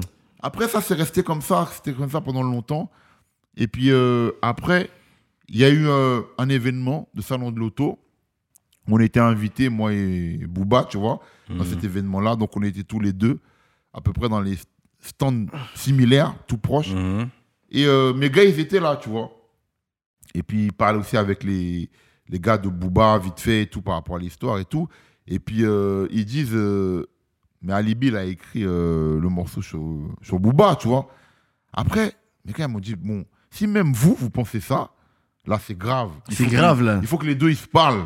Parce que ça va, c'est trop. Hmm. Après, les, mes gars, ils, vont ils, vont, ils viennent me voir derrière, ils viennent m'expliquer. Ils me disent, tu sais que même les gars de Booba, Booba lui-même aussi, il pense que c'est toi. c'est sur lui que tu as écrit ton truc. Je dis, ah bon? Même lui, il pense ça. Il me dit, ouais. Non, non, Après, chaud. j'ai dit, bon, si le public, il pense ça et que même lui, il pense ça, là, il faut qu'on s'explique, là. Mhm. Donc, du coup, là, je suis parti le voir. On s'est expliqué. Je lui dit, donc, tu penses que le morceau, c'est sur toi que j'ai écrit? Lui me dit, tout le monde le dit. Même les gars qui sont avec moi le disent, tout le monde le dit. Et j'ai dit, et si je t'explique que c'est pas sur toi? Il me dit, ah bon, c'est pas sur moi? J'ai dit, non. J'ai dit, quand on a écrit ce morceau-là, sur l'album de Rof, moi, je pense pas à toi quand je suis en train d'écrire. Ça n'a rien à voir avec toi. Il me dit, ah bon, et tout. Et quand il me dit, ah bon, je vois vraiment que Il, même lui, il, il ça, tu ouais, ouais, wow. Je me dis, tu vois, les rumeurs, comment ça peut aller C'est C'est-à-dire, ça. quand les gens ils disent un truc, ils disent un truc, ils disent un truc, c'est-à-dire, ça peut même mettre ça dans la tête de quelqu'un. J'ai eu la preuve avec cette histoire avec Booba. Et j'ai dit, non, non, non, c'est pas sur toi. Et après, c'est là que Booba me dit, bon, ok, si c'est pas sur moi vraiment que tu as écrit, comme on est ensemble ici, là, au salon de l'auto, on a qu'à faire une vidéo on va dire qu'il n'y a pas de clash, il n'y a pas d'histoire et tout. C'était pas, pas sur moi qu'il n'y a pas de problème entre nous deux. tu vois. ça. Moi, je dis, j'ai pas de problème à faire ça parce que j'ai jamais écrit sur toi. Je dis, ok, viens, on fait la vidéo. Et c'est là qu'on fait la vidéo, moi et Booba. D'ailleurs, c'est la seule vidéo qu'on a fait ensemble Mhm. où justement on explique que voilà, il n'y a pas de clash entre nous, que c'est pas sur lui, qu'il n'y a pas de problème. On fait la vidéo dans les salons de l'auto. Même aujourd'hui, les gens peuvent voir ça. Tu tapes Sur YouTube? Ouais, sur Pas YouTube. juste sur Dailymotion, là. Et tu, vois, temps. et tu vois nous deux, on est en train d'expliquer que non, il n'y a pas de problème, que voilà quoi, ça s'est fini comme ça, cette histoire. Mais ça te prouve que Une rumeur une arrive, rumeur, puis l'autre va voilà, parler, voilà. puis yo, la street a dit. Ça arrive dans la tête et même la personne finit par croire que c'est vrai. Hmm. Ça crée des fois des bifs entre clics, puis entre rappeurs pour rien du Que tout. j'avais pas entendu qu'il avait fait une vidéo, ça, je vais aller la checker quand même. Oui, la Ça, vidéo, elle est là depuis des années. C'est vois. fou. C'est quoi qui s'était passé avec. euh, je pense que le humoriste arrêtait pas de t'envoyer des points, des flèches, des flèches, des flèches, arrêtait pas d'être sur ton cas. Ensuite, il y a eu une vidéo avec lui. L'histoire, c'est que lui, lui- lui, cet humoriste-là, nous, on le connaissait pas, nous, tu vois, à l'é- à l'époque, avec Menace Record, mon label de l'époque. Mais le mec, il s'amuse à faire des sketchs sur moi, tu vois. Et je- le producteur, il me dit, mais il est fou. Le mec et tout, il, il a pas peur et tout. Il écrit des sketchs sur toi, tu vois. Carrément, là. Et il fait une, deux, trois. Je dis, mais il est malade. On se dit, écoute, on va aller l'attraper dans son théâtre, tu vois. Et puis, on attend un soir comme ça, tu vois. Oh, jouait, il jouait dans un théâtre, tu vois, dans le dixième, tu vois. Nous, on débarque dans le théâtre et tout. On rentre. On attend qu'il sorte de scène. Jusqu'à là, aller entrer dans les loges. Boum, on l'attrape comme ça, tu vois. On le prend, on l'emmène. Et puis son producteur, voit ça. Son producteur écrit Ah Ne le tuez pas Qu'est-ce que vous allez faire ça? Et puis on le tient. Et puis on lui dit Vas-y, viens. Et puis il arrive et tout. Et puis il commence à, à parler avec nous. Et puis on dit Mais tu dis ne le tuez pas, mais pourquoi il fait des blagues sur moi? Il est fou, quoi Après il dit Non, c'est pas en mal. Mais comment ça, c'est pas en mal? Pourquoi il fait ça? Moi, je suis pas son pote. Je connais pas, moi. Pourquoi il fait ça? Après, il dit non, non, c'est pas en mal. Justement, il a écrit sur toi parce qu'il t'aime bien. J'ai dit, mais j'en ai rien à foutre, moi, qu'il m'aime bien. Moi, je suis pas mon pote, son pote. Il fait pas de blagues sur moi. Oh, man. tu choisis un autre rappeur qui fait des blagues. Tu peux pas te permettre de faire des blagues. En plus, je dis, sur- surtout sur un rappeur comme moi. Ça. Avec la vie que j'ai. Comment tu blagues sur fais une moi? parodie, là. J'étais fou. Après, il dit, ouais, c'est vrai, je suis désolé, mais c'est pas mal, c'est vraiment pas mal et tout, et tout. Et puis, on le bouscule un peu. Ouais. Il dit, non, me faites pas de mal et tout, euh, c'est pas en mal. Et puis, son producteur, il dit, bon, comment on peut s'arranger, on peut trouver une situation? Et puis, mon producteur de l'époque, il dit, ben déjà, tu vas payer. Après, il dit, euh, ouais, il dit, ouais, tu vas nous payer. Après, il dit, euh, ok, ok, ok, je, je peux vous payer et tout ça, mais il f- pas de violence et tout sur lui, tu vois. Et puis, le producteur a dit, voilà, qu'est-ce qu'on va faire? Tu vas nous payer, tu vas nous donner de l'argent, et on va comme lui. C'est un humoriste, un comédien qui fait des blagues. Et ben, il va la faire un truc de blague comme il fait d'habitude, mais dans le truc de blague, Alibi va le maltraiter, tu vois. Après, il dit, c'est-à-dire, il dit, ouais, bah, il fait une blague, machin et tout, euh, comme si c'est du rap, mais Alibi, il va le maltraiter, il va le tirer, tirer par les cheveux, tout ça, il va le traîner, tout ça. Mais il va pas faire fort. On va faire dans la, une vidéo et on va faire ça un peu. Après, il, il se regarde comme ça et puis il dit, tu crois et tout. Après, ils sont il dit, ouais, on va faire ça, comme ça, il n'y a plus d'histoire, on arrête des histoires. Yo. Et c'est de là que on fait le, on s'arrange avec eux pour faire le, Vidéo. la vidéo comme ça où tu vois que je le bouscule. Il est par terre, t'as son pied sur sa. Ah, tu sais, quand tu parles de l'humiliation ultime, tu regardes la vidéo, puis je suis comme. Nah, man. This is crazy, man. En fait, mes gars, mes gars étaient vraiment vénères. Je te dis la vérité. Mes gars voulaient qu'on le tabasse, tu vois. Ouais, ouais. Ils voulaient qu'on le tabasse là-bas, tu vois, dans le théâtre. Et ils m'ont dit même, son producteur, on peut le tabasser aussi, tu vois. Et en plus, tu sais que son producteur, c'était le fils d'un grand artiste de chez nous, tu Ah vois. ouais? Ah ouais. Son producteur, c'était le fils de Jean-Jacques Goldman. Oh, ben oui, Ok. Goldman. C'est son fils à lui qui produit Boublil. Wow. Donc, du coup, euh, on a trouvé l'arrangement comme ça, tu vois. Ils nous ont Hmm. payé. Après, on a fait la vidéo, ça s'est ça s'est arrêté comme ça. Wow. Toute une vie, hein, Albi Montana. Al Pacino et Tony Montana. Albi Montana. Ouais, parce que j'adore les, j'adore le, le film Scarface. Mhm. Et puis j'adore les films de gangsters, tu vois. Ouais. C'est pour ça que quand j'ai commencé à rapper, en fait, quand j'ai commencé à rapper, les gens du quartier m'ont appelé Alibi parce qu'ils m'appelaient déjà Alibi. Parce qu'à la Courneuve, c'était moi qui trouvais les meilleurs alibis pour tout le monde. Ah, Quand un t'as alibi, problème. ouais. Voilà. Quand t'as un problème, c'est moi qui trouve qu'est-ce que tu vas dire pour te défendre. Ouais, ouais, je Donc il m'a appelé Alibi avant le rap. Ok, Et puis quand j'ai commencé à rapper, je cherche un nom. Tout le monde me dit, mais on t'appelle déjà Alibi, appelle-toi Alibi. Et puis après, j'ai rajouté le Montana, Le comme j'adore les films de gangsters. Tu vois, Lucky Marciano, Scarface, Ouais, ouais. tous les gangsters de l'époque.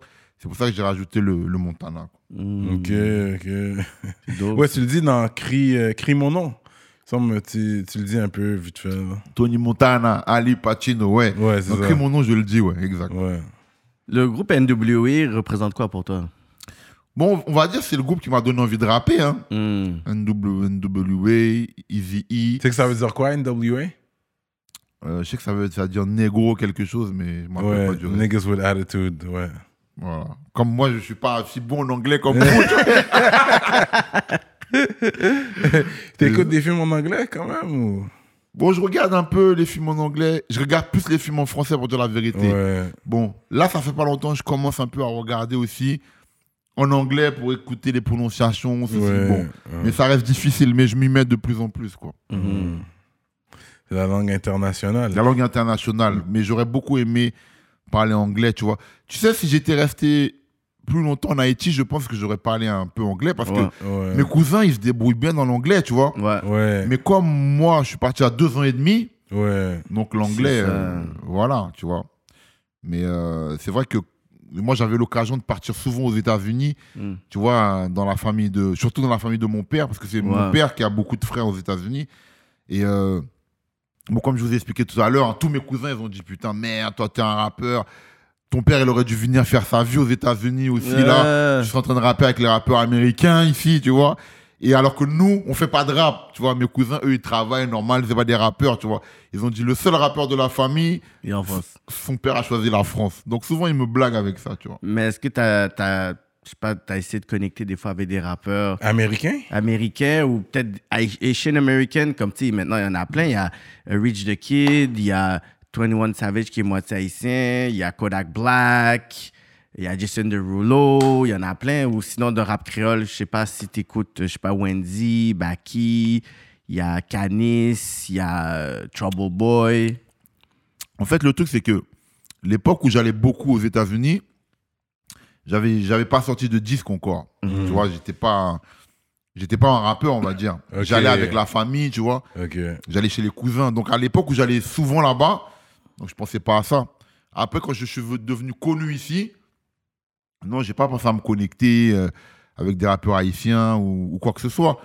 Mais euh, comme je dis, euh, maintenant on est en 2022, il y a plein de trucs qui se passent, tout va vite. Ouais. Pourquoi pas, tu vois? Sur un projet, sur un truc, euh, tout peut arriver au jour d'aujourd'hui. Menace Records, Menace record. Euh, là, mais est-ce que c'est toujours actif ce label Non, non, non, non, ça n'existe plus, Menace record. Parce que d'ailleurs, Baez, le, le boss de Menace Record, il, euh, il s'est un peu éloigné de la musique. tu vois. Ah ouais? Donc le label n'existe plus depuis, depuis longtemps. Hmm. Mais justement, t'as un frère euh, dans le game. Lui, il me Petit frère, semble. Alino. Alino. Fait que lui, il fait. Il, il- il travaille sur de quoi? Il y a une série ou quelque chose Une série sur En fait, mon frère, il sort. Il a fait une, une émission qui s'appelle No Game et No il sort les épisodes Mhm. à chaque fois où il donne sa pensée sur les choses. Mon frère, c'est quelqu'un qui parle cash, tu vois. Lui, il n'y a pas de blabla avec lui. Il Straight, comme ils ouais. Voilà. Et donc, dans les No Game, c'est ça qu'il fait, tu vois. Il a sorti un encore il n'y a pas très longtemps, là. Et il a enregistré les nouveaux aussi qui vont arriver, tu vois. Donc, lui, voilà quoi, il donne euh, son avis, mais comme tu as dit, street, direct. Voilà, il n'y a pas de chichi. Et voilà, parce qu'il me semble qu'il y a eu un petit, des embrouilles avec Dossé. Après, il y a eu ces histoires qui sont hors musique, tu vois. Hmm. Il en parle, il explique. Donc, euh, il donne les explications de toute façon. euh, Enfin, il donne les explications qu'il peut donner. Parce qu'il faut savoir que mon frère, il était parti quand même en prison, tu vois. Ah, lui aussi, ok. Récemment, il y Ah, a ok. deux ans, tu vois. Ok. Par rapport à des trucs qui sont mélangés dans ces histoires. Et il y a certains trucs qu'il ne peut pas encore dire parce que le jugement n'est pas fini, en fait. Ok, ok. euh, C'est chaud d'en parler. là. Normalement, l'année prochaine, ouais, de- en 2023, ouais. Ok. 2023, il y aura le jugement. Après le jugement, quand ce sera passé, mon frère, il va faire une vidéo euh, où il va expliquer pas mal de choses, tu vois, des, qui sont dans le dossier en fait. Ok, ok. Très intéressant. No Game. No Game. Ça, c'est disponible sur YouTube. Sur YouTube, ouais, tu tapes No Game, Alino No Game, et tu tombes dessus. Est-ce que tu veux nous parler un peu de comment euh, tu as conçu le livre là, de la rue à la rime? Alors, le livre, je l'ai conçu, je vais te dire, c'est euh, de, on va dire, de, 2000, euh, de 2014 à 2020. J'étais directeur d'une radio en France qui s'appelle RTSF. Ok. Donc, on m'a confié ça par rapport au fait que, que je suis, je suis quelqu'un qui a fait beaucoup de social. C'est-à-dire que souvent, quand j'allais euh, en France pour mes shows, pour mes trucs, j'allais aussi voir les jeunes dans les maisons de quartier, Important ça. avec les éducateurs pour échanger avec eux. Mhm. Donc, il y a eu un projet qui s'est fait et, euh, et on m'a dit, bon, franchement, tu serais bien pour être directeur de la radio, tu vois, mettre les idées en place, etc., de, de ta vision de comment tu vois la musique urbaine. Donc, du coup, j'ai dirigé cette, cette radio-là jusqu'à début euh, 2019, on va dire. Et il y avait les journalistes qui sont venus à la radio pour euh, faire des articles sur ça, sur ma manière de diriger la radio, comment je mets les émissions en place, euh, comment je vois l'urbain, l'évolution, tout ça. Ils sont venus faire un article sur ça pour le journal. Mais dedans, il y en avait un qui travaille pour le, un journal en France qui s'appelle Le Parisien. Il avait déjà fait des chroniques sur moi, sur mes anciens albums, sur les tournées que j'avais fait. Et puis quand là, ils sont venus pour écrire l'article sur la radio, et puis ils parlent un peu plus avec moi, mais on parle aussi d'autres choses, par exemple des autres causes que je soutiens, comme par exemple l'association Cœur d'Haïti, comme euh, il y a une association aussi pour les handicapés que je soutiens, où chaque année, je vais faire un événement pour eux, pour aider par rapport à l'handicap, tout ça. Et puis, les deux journalistes, ils me disent, mais tu devrais écrire un livre parce que tu pourrais parler de la musique, de tes albums, mais en même temps, tu pourrais parler aussi de l'homme, c'est-à-dire ta famille, euh, ton arrivée en France, tes parents, en plus, en plus ton père, en plus qui était réfugié politique, euh, les combats que tu mènes pour l'association Cœur d'Haïti, pour l'association handicapés. Il me dit, il y a plein de trucs à parler. Il me dit, c'est des trucs que tu n'as pas parlé dans tes musiques, ça dure trois minutes, tu n'as pas le temps d'expliquer tout ça. Et c'est comme ça qu'ils m'ont convaincu, les deux journalistes, ils m'ont dit, Mmh. viens, on fait euh, ton livre. Et puis, donc pendant trois ans avec eux, on avait des rendez-vous, donc deux par semaine, justement, où on travaillait ensemble sur le livre, on travaillait, on travaillait, parce que le livre a plus de 330 pages. Et c'est comme ça que les deux, Laurent Louis et Dominique, un qui travaille pour euh, Paris Match souvent, et l'autre qui travaille pour Parisien souvent, ils m'ont convaincu. Et on a écrit ensemble avec eux, on a fait ce, ce livre qui est sorti en 2019, voilà, De la rue à la rime, donc qui raconte vraiment ma vie, la musique, mais tout le reste autour, les combats autour, euh, toutes ces choses que, auxquelles j'ai pu participer, même hors de la musique, quoi, tu vois. Hum, Puis il y a le deuxième livre que tu vas sortir. Tu dis tout haut ce que la France vous cache. Exactement. C'est quoi la France nous cache à part euh, la super défaite qu'ils ont eue euh, par rapport à Haïti hein? Parlons de ça hein? Euh, Ça ça, ça rapporte pas dans les, dans les écoles de France. Hein? You gotta talk about that Non, en fait, pourquoi j'ai décidé d'é- d'écrire ce livre, c'est parce que euh, y a beaucoup de, de problèmes cachés en France. Hum. Tu vois, par exemple, euh, en France, par exemple, c'est difficile pour, euh, pour, pour, pour les blacks de réussir à être acteurs, tu vois, Mmh. décrocher des rôles au cinéma, même à la télé, tu vois, pour avoir des premiers rôles, tu vois. C'est dur. C'est dur aussi pour ceux qui ont envie de faire de la politique, tu vois, de, d'avoir les investitures. En fait, c'est dur pour pas mal de choses. Je parle des blacks parce que je suis- concerné, mais je pourrais dire aussi les arabes, tu vois. Ouais. Même si les arabes, ils arrivent plus à aller dans le cinéma Mhm. que les noirs quand même en France. Ouais, ouais. Mais il y a beaucoup de choses qu'on nous cache. Et tu vois, quand je tournais comme ça euh, à travers la France euh, pour le premier livre, donc je parlais avec des gens, mais ils m'expliquaient aussi d'autres problèmes, tu vois. D'autres problèmes que qu'on parle pas. Et moi, je me dis, il y a des trucs, ça mérite de d'être mis à- au, au- au grand jour. Ouais. Et comme mon éditeur, comme le premier livre avait bien marché, et que mon éditeur me dit, ce serait bien de faire un second volume, tu vois, un autre livre. J'étais en train de réfléchir. Lui, il- voulait faire De la rue à la rime, volume 2. Et je me suis dit, ça peut être intéressant parce qu'avec tous ces gens avec qui j'ai parlé et qui viennent me parler et qui m'expliquent des trucs qui sont cachés en France, ça peut être bien de, le- de le dire. Et c'est là que, quand j'ai parlé avec les deux autres journalistes, j'ai dit, j'ai pas envie de faire euh, euh, De la rue à la rime, volume 2. J'ai envie de faire un livre comme ça, tout ce que la France nous, nous cache. J'ai dit, même si on peut faire de la à la rime, je sais pas, plus tard, je peux faire un volume Un 2. autre, ouais. Parce que c'est vrai que ma vie, il y a beaucoup de choses dedans, mais j'ai dit là, j'ai envie de faire un livre par rapport au ressenti que j'ai de Mhm. ce Tour de France que j'ai fait euh, avec les gens et de tous les tours qui sont arrivés dans mes oreilles, tu vois. Mais c'est fou parce qu'on parlait de ça, moi puis Serrano, euh, c'est que, on va dire, la communauté black au Canada, est, je pourrais dire, c'est. On va dire au Québec, c'est je pourrais dire, plus, plus, plus petit. Puis en France, c'est beaucoup plus considérable, mais on, on dirait qu'à part la musique, on dirait que dans les instituts, il y a beaucoup plus de professionnels puis entrepreneurs ou même politiciens qu'on peut trouver au Québec.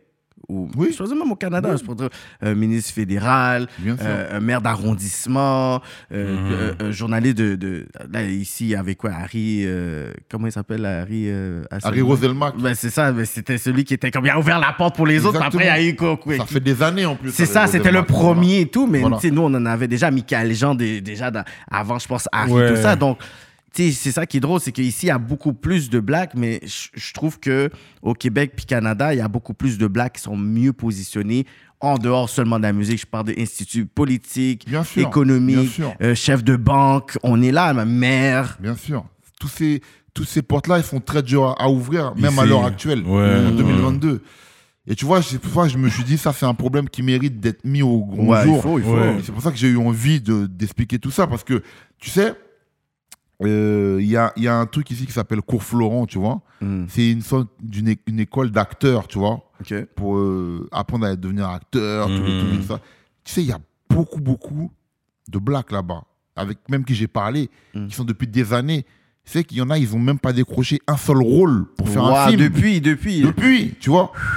Donc ça te montre à quel point c'est difficile. Et puis tu me parlais de la politique, par exemple, pour que un black puisse être maire d'une ville en France, mon frère, c'est chaud, C'est chaud, hein? c'est ch- très très chaud pour avoir une investiture, tout ça. Mm. Donc il y a plein de trucs comme ça, tu vois, qui sont qui sont là, qui sont cachés, et c'est des problèmes qui, qui sont là, comme tu dis, mis à part la musique, et puis même, même la musique, quand tu dis la musique, moi, pour moi, il n'y a, y a, il y a, il y a- il y a pas assez de blacks qui sont directeurs artistiques, qui ça, dirigent des labels. Ouais. Même on va parler des radios, Il n'y en a pas. Les- Directeur de programmation pour directeurs une de bonne radio. programmation, ouais. il n'y en a pas.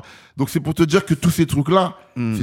c'est des, gros problèmes. Et c'est de ça que je vais parler dans, dans le bouquin, parce qu'on est en Mm. 2022 et ça n'a pas avancé. Parce qu'en fait, on va se contenter de dire que il y a beaucoup de rappeurs noirs. Ouais. Ouais. En fait, c'est ça qui cache, c'est l'arbre qui cache la forêt en vérité, Ouais, tu vois. Ça cache ouais. la forêt, tu vois. Ouais. Parce que si tu veux gratter, gratter derrière, c'est pas ça, c'est très compliqué, vois. ça. Très, et très et compliqué. le, le, le- je vais dire l'équipe de France de foot, c'est des blacks. Voilà, mais ça, ça- ça- ça aussi, ça, c'est l'hypocrisie. Mais ouais, mais vois. ils sont pas Ouais. d'accord non plus. Ils sont pas contents parce que ça, c'est, c'est, c'est ça, les- c'est ça la France. Mais non, c'est pas ça la France. Trop de blacks et tout. Ou sinon, ils vont dire, ben, le token, je pourrais dire, de, de ce débat-là, ils vont dire c'est Omar Sy parce que c'est le seul black qui est là. Puis c'est, c'est, le black, c'est le black qui est avec nous et pas avec nous. Mm-hmm. Un peu ça qu'ils vont dire. C'est comme si, euh, ce que j'ai vu, c'est, il y a un love and hate avec Omar Sy. Et Comme puis- il est avec nous, mais il est pas vraiment avec nous. Et puis, regarde, Omar Sy, Omar Sy, quand il disait rien, c'était la personnalité préférée des Français. Mhm. À chaque fois dans le livre, les classements qui Voilà. c'est Omar Sy. Depuis que Omar Sy, il parle un peu là, c'est plus lui, hein, la Non, personnalité plus lui, préférée plus des lui. Français. Pourquoi? Parce qu'il s'est exprimé sur des sujets comme par exemple euh, l'assassinat euh, d'Adama Traoré. Euh, ouais. Tu vois, le frère d'Assa Traoré. Parce Ouais. que Omar Sy il a pris des positions pour ça. Mhm. Ils ont commencé un peu à dire des trucs sur lui, C'est etc. ça. Ouais, Parce que c'est l'hypocrisie en France, tu vois. C'est ça. C'est ça. C'est fou, ça. Donc tout, ça, tout ça, c'est des trucs que je vais, je vais aborder dans, je dis tout haut, euh, euh, tout ce que la France nous cache, tu vois. Mhm, parce mhm. que c'est, c'est, c'est- trop flagrant, tu vois. Et puis on se contente de dire, euh, bon voilà, euh, comme il y a beaucoup de rappeurs noirs et tout, voilà. Mais le fait qu'il y a beaucoup de rappeurs noirs, ça, ça leur permet de fermer la porte à tout le reste C'est derrière. ça, tu le vois. vrai débat, en fait, est caché. C'est ça, le vrai débat. Si tu veux réussir, va rapper, va dribbler un ballon. Voilà. C'est ça, le même. euh, le C'est ça. discours. Mais n'essayez C'est pas ça. de devenir un homme politique, n'essayez pas de, Ouais. de diriger une ville, n'essayez pas de diriger une banque, n'essayez pas tous ces trucs-là, tu vois. Mhm. N'essayez pas même d'être acteur pour jouer beaucoup de films au cinéma. Il y a plein de trucs qui veulent pas que tu essayes du tout, tu vois. C'est fou, ça. Non. Bienvenue à notre deuxième chaîne YouTube Rapolitique TV. TV. pour tout le contenu inédit juste pour vous. Contenu exclusif et les highlights. les behind the scenes avec vos artistes favoris. On travaille sur une émission qui s'appelle Dans, Dans l'aile.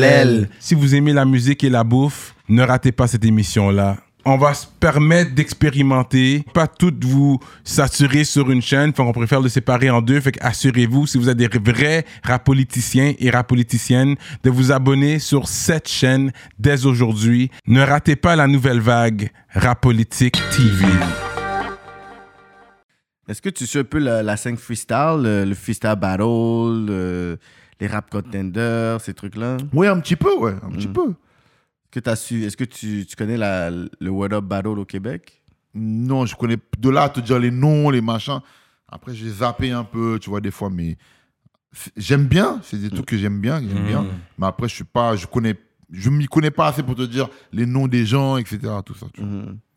Puis le freestyle de avant, puis le freestyle de maintenant, c'est pas la même chose. Avant, c'était vraiment l'improvisation, t'arrivais avec un mot, tout ça. Puis maintenant, c'est comme, est-ce que tu trouves que l'essence du, du freestyle est encore préservée aujourd'hui, ou est-ce que t'as un texte, il faut que t'aies rappé, ou sinon, avant, c'est vraiment, mets un beat, puis chou, Ouais. j'y vais. Ah, ah, mais avant, en fait, le freestyle était brut, comme le rap était brut. Mhm. Parce qu'en fait, avant, quand tu sortais tes albums, machin, en fait, il n'y avait pas trop ce calcul de j'ai besoin d'avoir des tubes, tu vois, de faire des tubes, etc. Ouais. Non, non, plus, tu voulais faire un bon album, un bon album de rap, parler de beaucoup de thèmes qui sont importants pour toi, même représenter les tiens. Ouais. Tandis que maintenant, le rap de maintenant, on cherche le tube d'abord, tu vois. Ça. On cherche le, le morceau qui va avoir des grosses rotations radio. Et le rap est devenu un business. Le, rap, oui. est, le rap est pas devenu Mhm. euh, quelque chose qui mène un combat comme c'était avant. Mhm. Moi, pour moi, le freestyle, c'est pareil. Le freestyle avant, c'était Mm. voilà l'improvisation brute, nanani. Tandis que maintenant, je pense que les mecs, ils écrivent beaucoup leurs trucs, etc. Il n'y a pas la même spontanéité qu'il y avait. euh, Moi, c'est comme ça que je vois ça. C'est plus écrit aujourd'hui. Oui, Dans le temps, c'était vraiment, comme tu dis, spontané. voilà. C'est comme, on rappe sur des objets autour, on rappe sur qu'est-ce qui se passe présentement. Mm. Fait que ça, c'est quelque chose qui a changé, effectivement. Bien sûr, bien sûr. Euh, T'avais mangé de la poutine quand t'es allé à Montréal? Non, j'aime pas la poutine. Ah, t'aimes pas? T'aimes pas? Il y a plein de gens, même ici, m'ont dit Ouais, t'as pas mangé de la poutine J'ai dit non. C'est Pourtant, ça, on avait proposé à Kennedy, elle dit, ah, j'aime pas ça, des frites mouillées. Mouillé, Non, ouais. j'aime pas mais ah, pourtant, t'as pas, est-ce que tu l'as goûté même? genre, parce que j'ai même pas envie de le goûter, en fait. T'as vu la En face de la fête quand je vois l'aspect, j'ai pas envie de le goûter. Non, Pourtant, oui. J'étais avec mes gars là-bas, ils ont mangé de la poutine devant moi, tu vois, mais Ouais. ils m'ont dit prends, prends. J'ai dit non, franchement, j'ai- vraiment pas envie de goûter parce que ça m'inspire pas du tout, tu vois. Tu sais, c'est quoi du pâté chinois? Du pâté chinois. Hmm. Ben, c'est du pâté, mais chinois. C'est, c'est, canadien. C'est canadien. Ah, c'est canadien. Ouais, ouais, en plus. ouais. En En plus, vous volez les trucs des gens. tu sais comment on fait. Appropriation culturelle. Euh, Oh, man. ok. un, un vol au vent, c'est du français ça, le vol au vent? Le quoi? Vol au vent? Le vin Le vol, vol au vent. vent. Non, tu sais pas c'est quoi. vol au plus. vent. Ouais. Vol au vent. C'est quoi? C'est une boisson? C'est une Non, c'est, c'est de la bouffe. C'est une pâte, je pense, avec Ah, une sauce à l'intérieur que tu mets. Fait que c'est comme une pâte feuilletée. Right? Et puis ils mettent la sauce par-dessus. C'est genre aux fruits de mer ou peu importe, sauce béchamel, peu importe. Après, les Français adorent tout ce qui est fruits de mer. Donc, il y a Mm. beaucoup de plats. Je vois pas exactement lequel dont tu me Non. parles. Mais puis, euh, il y en là, a je- beaucoup. mais je t'envoie des, des, des plats comme ça qu'on mange. C'est très canadien, québécois. là. Non, Il y en a un qui s'appelle Hot Chicken. C'est-tu Hot Chicken? Oui, après, si c'est du chicken, moi, moi, un poule, moi, bah, il y a un problème. Descendre depuis ces poulets, chicken, là, là, bon bagaille. Ah ouais? Euh, T'as déjà patiné dans ta vie? Ah, il y a longtemps, quand j'étais euh, à l'école, tu vois. Ok, ils donnent des cours de patin quand même. Il t'emmène à la patinoire. Ouais, ouais, il- Ouais. quand t'es petit, ouais, il t'emmène, il t'entraîne quand même. Tout. Après, bon, c'est pas un truc que j'adore. hein. Franchement, je faisais ça quand j'étais petit à l'école, mais après, plus tard, quand j'étais grand, jamais j'ai dit, oh, je vais aller à la patinoire faire du patin, ça m'intéressait pas, Mm. tu vois. Mais c'est pas un sport ici euh, C'est pas un truc. populaire. Là. Mm, Ouais, Mm. franchement, surtout dans les quartiers en France, je connais pas beaucoup de mecs qui aiment faire le patin.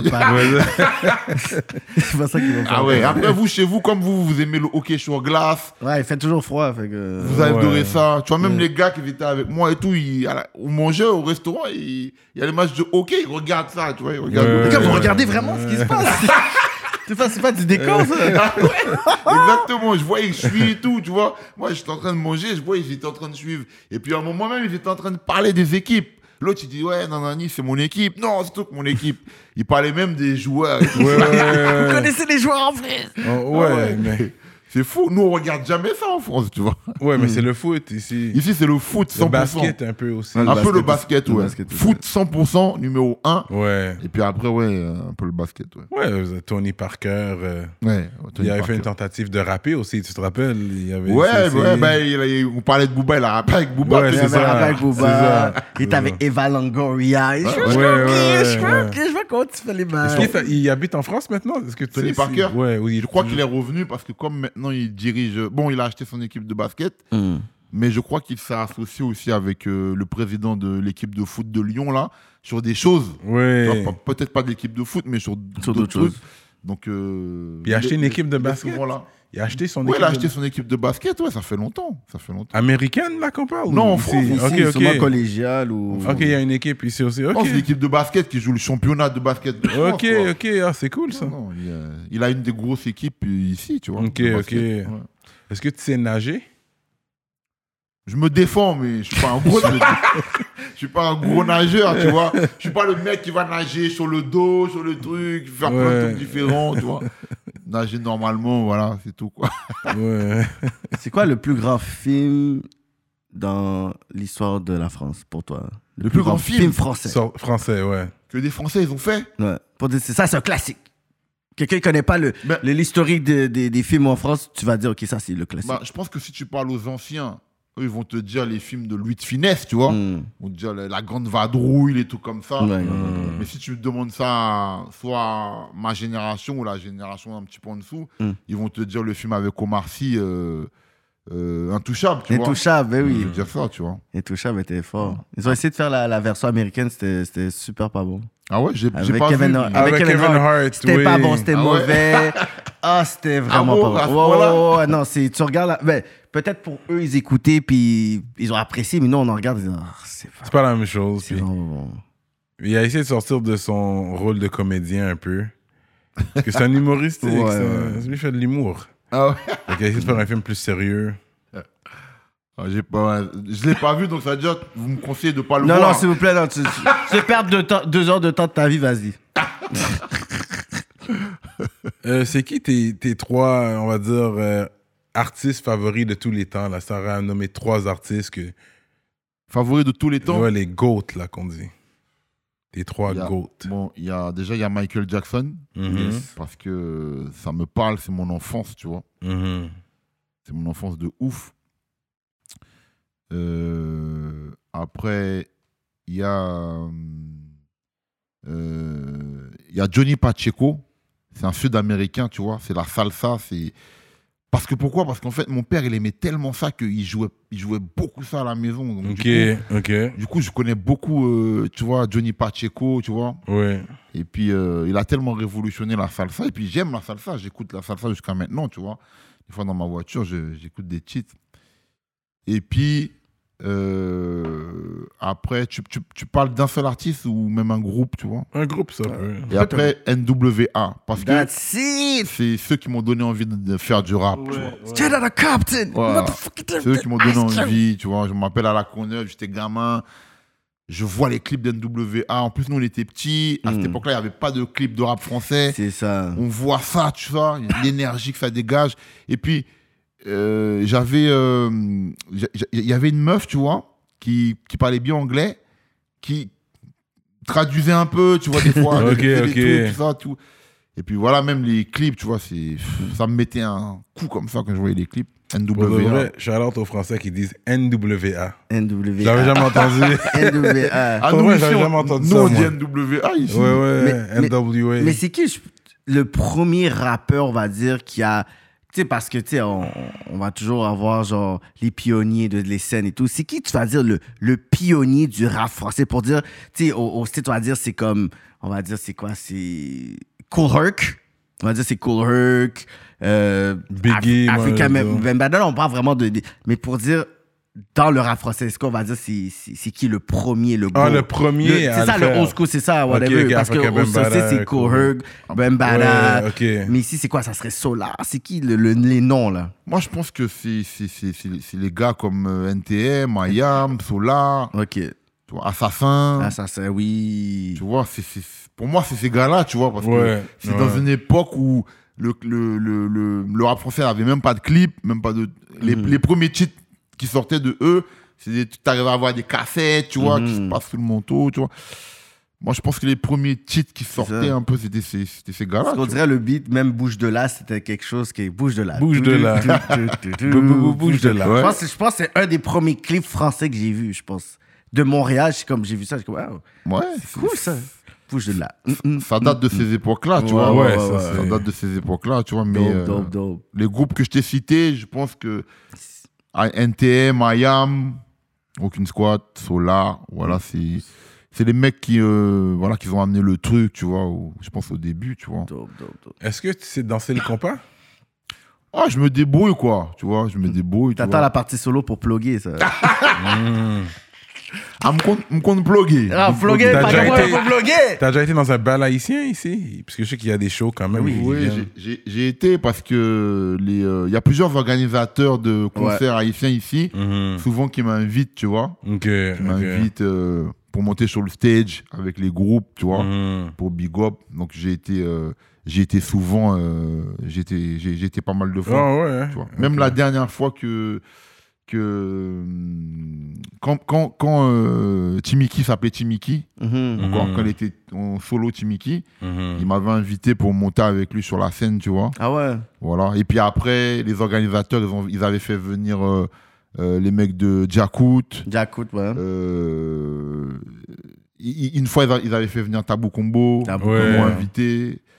Donc ça va, je suis, je, suis, je suis pas mal connecté. Et puis quand il y a des trucs, des fois, ils me passent un coup de fil, ils me disent est-ce que tu veux passer ça. Ce soir, il y a ça. il a faire un- des collabos avec ces gars-là, une collaboration. Un un petit featuring petit- là et tout, ça serait bon ça. Ouais, pourquoi pas. Je ouais. sais que Criolla était là la semaine passée. Même, je pense, euh, il y a deux, dans deux, trois jours, là, on m'a dit, oh, oh, viens, il y a quelque chose Il y a un festival. Il y a là, Os- ouais, oui. Oswald est là, je pense que c'est possible est là. Ah Oswald, ouais. Là, je tous mais- les noms, là, je dis, ok. Mais on avait fait un son, moi et Oswald, déjà. Jure! Ouais, on a fait un son, tu vois. C'était pour une compile à l'époque, tu vois. No On fucking a fait un son, euh, Ok, tu vois. ok. Tu, tu le trouves même sur YouTube. tu tapes- Eh. On n'a pas fait le clip parce qu'on avait enregistré ça à distance, tu vois. Louis Oswald, Mm. euh, gros artiste, là. Voilà. Mais il y a le morceau, ouais, c'est un bon morceau qui passe sur les, ici les radios euh, tropiques un peu, tu vois. En tout cas, Ils ont moi, avant que je bouge, je vais aller dans un bal à essai. Quand même, sur Paris. J'ai oublié ça, guys. That's what's up, man. Alibi Montana. Moi, je shout out les ministres.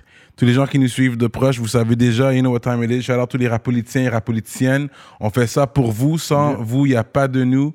On est toujours sur Paname. On est venu grind ici, man. C'est pour ça man. que là, qu'on va dire ça aux autres rappeurs de venir ici, on l'a fait. Fait qu'on parle en connaissance de cause. Si tu rappes en français, faut que tu viennes ici, man. Fait que, gros shout à tous les ministres. Dualité, Librairie Racine Montréal, Montreal Urban Music sur Instagram, Centre Sud 125 D-Town, Big shout out to Mystique et Victo, In Vivo Photo Booth, Jonathan Breton, Iconic Records, ConceptionLogo.com, Greg Let Me Cut Your Hair, J Magistrat Saints, Dope More, Steph Master, Kevin Joe, Freezer, Skippy the Boss, JDMD, EmpireDurag.com, l'atelier duo de chef, Mike Zop, Simon Bourque, DJ Flash, Nibi704 officiel, Zedelax et Jonel graphiste. Gros shout-out à tous les ministres de Patreon. Euh, on va passer sur Patreon par la suite. Fait que ça, c'est pour, pour les communs des mortels. Qu'on fait ça sur YouTube. Toujours avec Alibi Montana. C'est quoi le, le mot de la fin pour les gens qui nous écoutent? Est-ce que tu as des projets? Tu continues? Tu restes actif? Est-ce que tu continues à sortir des projets ou c'est quoi? Alors ouais, le...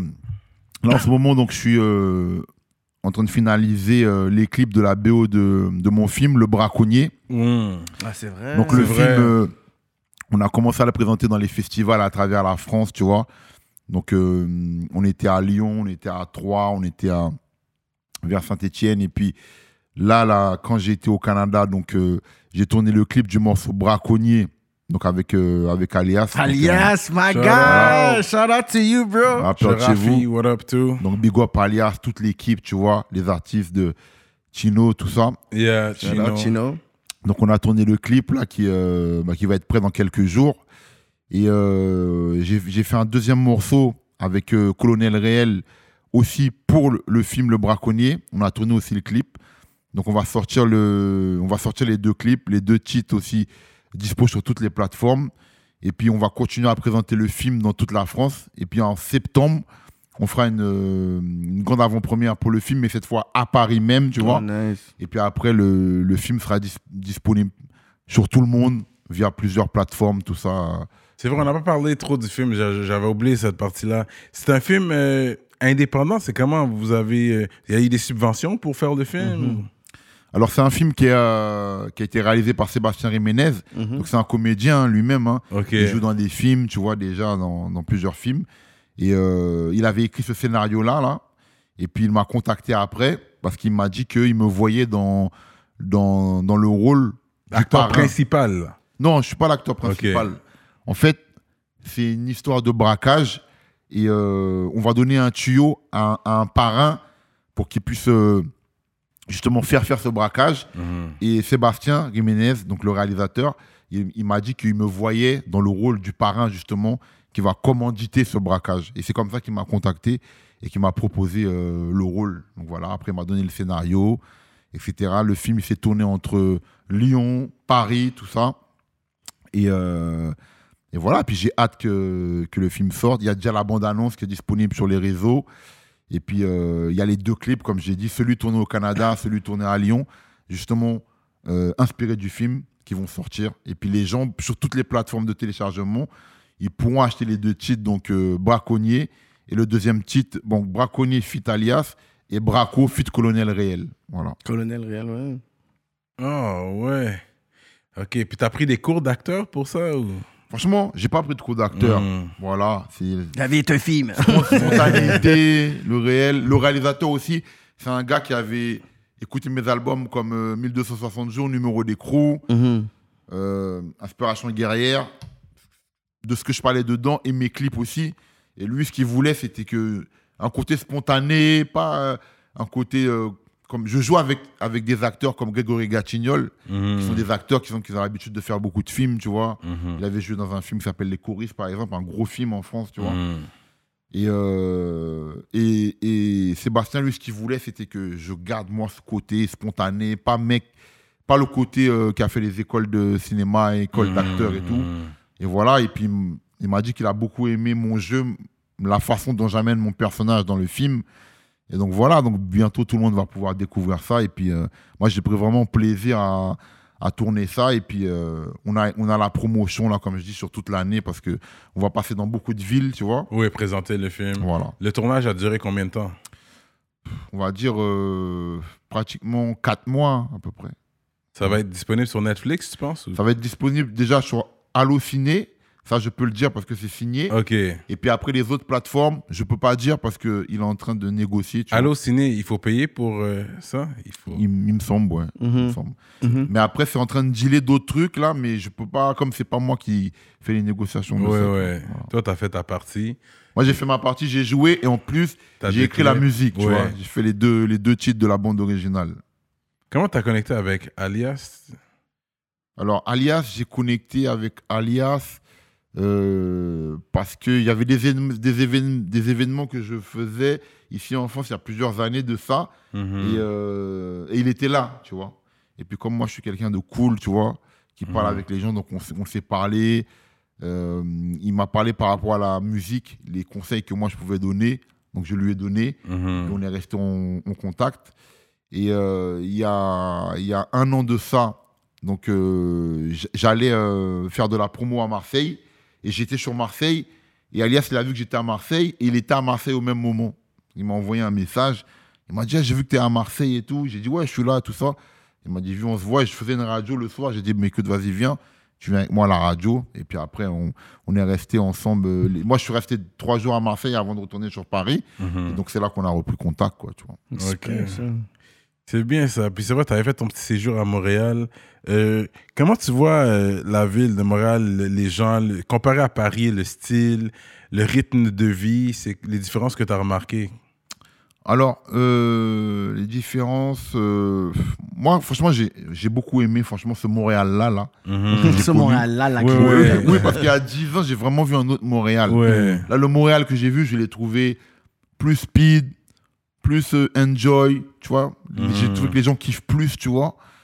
Et euh, et j'ai vraiment apprécié aussi le fait que les restaurants haïtiens, tu vois, tu peux acheter de la bouffe haïtienne comme ça, à emporter dans les boîtes, tu peux emmener ça chez toi, tu peux manger ça là-bas. Mhm. Parce qu'en France, tu vois, il n'y a pas vraiment ça, c'est difficile, tu vois. Ouais. Donc voilà, j'ai vraiment apprécié ça, tu vois. J'aurais bien aimé qu'ici, tu vois, par exemple, qu'il y ait des fast-food, je me dis, ah, je vais prendre un plat haïtien emporté. Oui, oui. Il y en a, je rentre, j'achète, je prends, j'emmène. tu bouges. J'aurais bien voulu qu'il y a ça, tu vois. Ouais. Donc ça, c'est un truc que j'ai vraiment, euh, que j'ai vraiment apprécié. Mhm. Et puis, franchement, euh, moi, j'ai trouvé les bonnes ambiances. Franchement, j'ai, j'ai vu beaucoup d'Haïtiens, comme je te dis, des rappeurs, des gens qui sont pas rappeurs, des gens qui ont d'autres business, d'alcool, de ceci, de cela. Je trouve que ça bouge beaucoup. Je trouve que les Haïtiens, Mhm. ils sont beaucoup entrepreneurs là-bas. tu Ouais, vois. ouais, beaucoup, beaucoup, beaucoup. Et euh, c'est euh, c'est vraiment un, un truc que j'ai vraiment apprécié, tu vois. Même Mhm. quand je suis, je suis parti aussi dans un, dans un lieu où ils jouaient du tambour, où ils faisaient des trucs un peu sur l'histoire des- d'Haïti. J'ai vraiment apprécié. Je me suis dit, le peu de temps que je suis resté là-bas, il y a déjà ça. Tandis que si toi, tu viens, par exemple, en France, 10 jours, je peux pas t'amener tout de suite dans un endroit comme ça. Je te dis, il y a plein d'Haïtiens, ils vont jouer du tambour, Mhm. ils vont te raconter des trucs sur l'histoire d'Haïti, ils vont te ceci, ça. Je trouve, c'est un truc qui m'a vraiment plu, quoi, là-bas, tu vois. Et puis, Mhm. sans compter, comme je t'ai dit aussi, le fait que je trouve que les gars, ils en veulent, ils ont envie de faire des choses.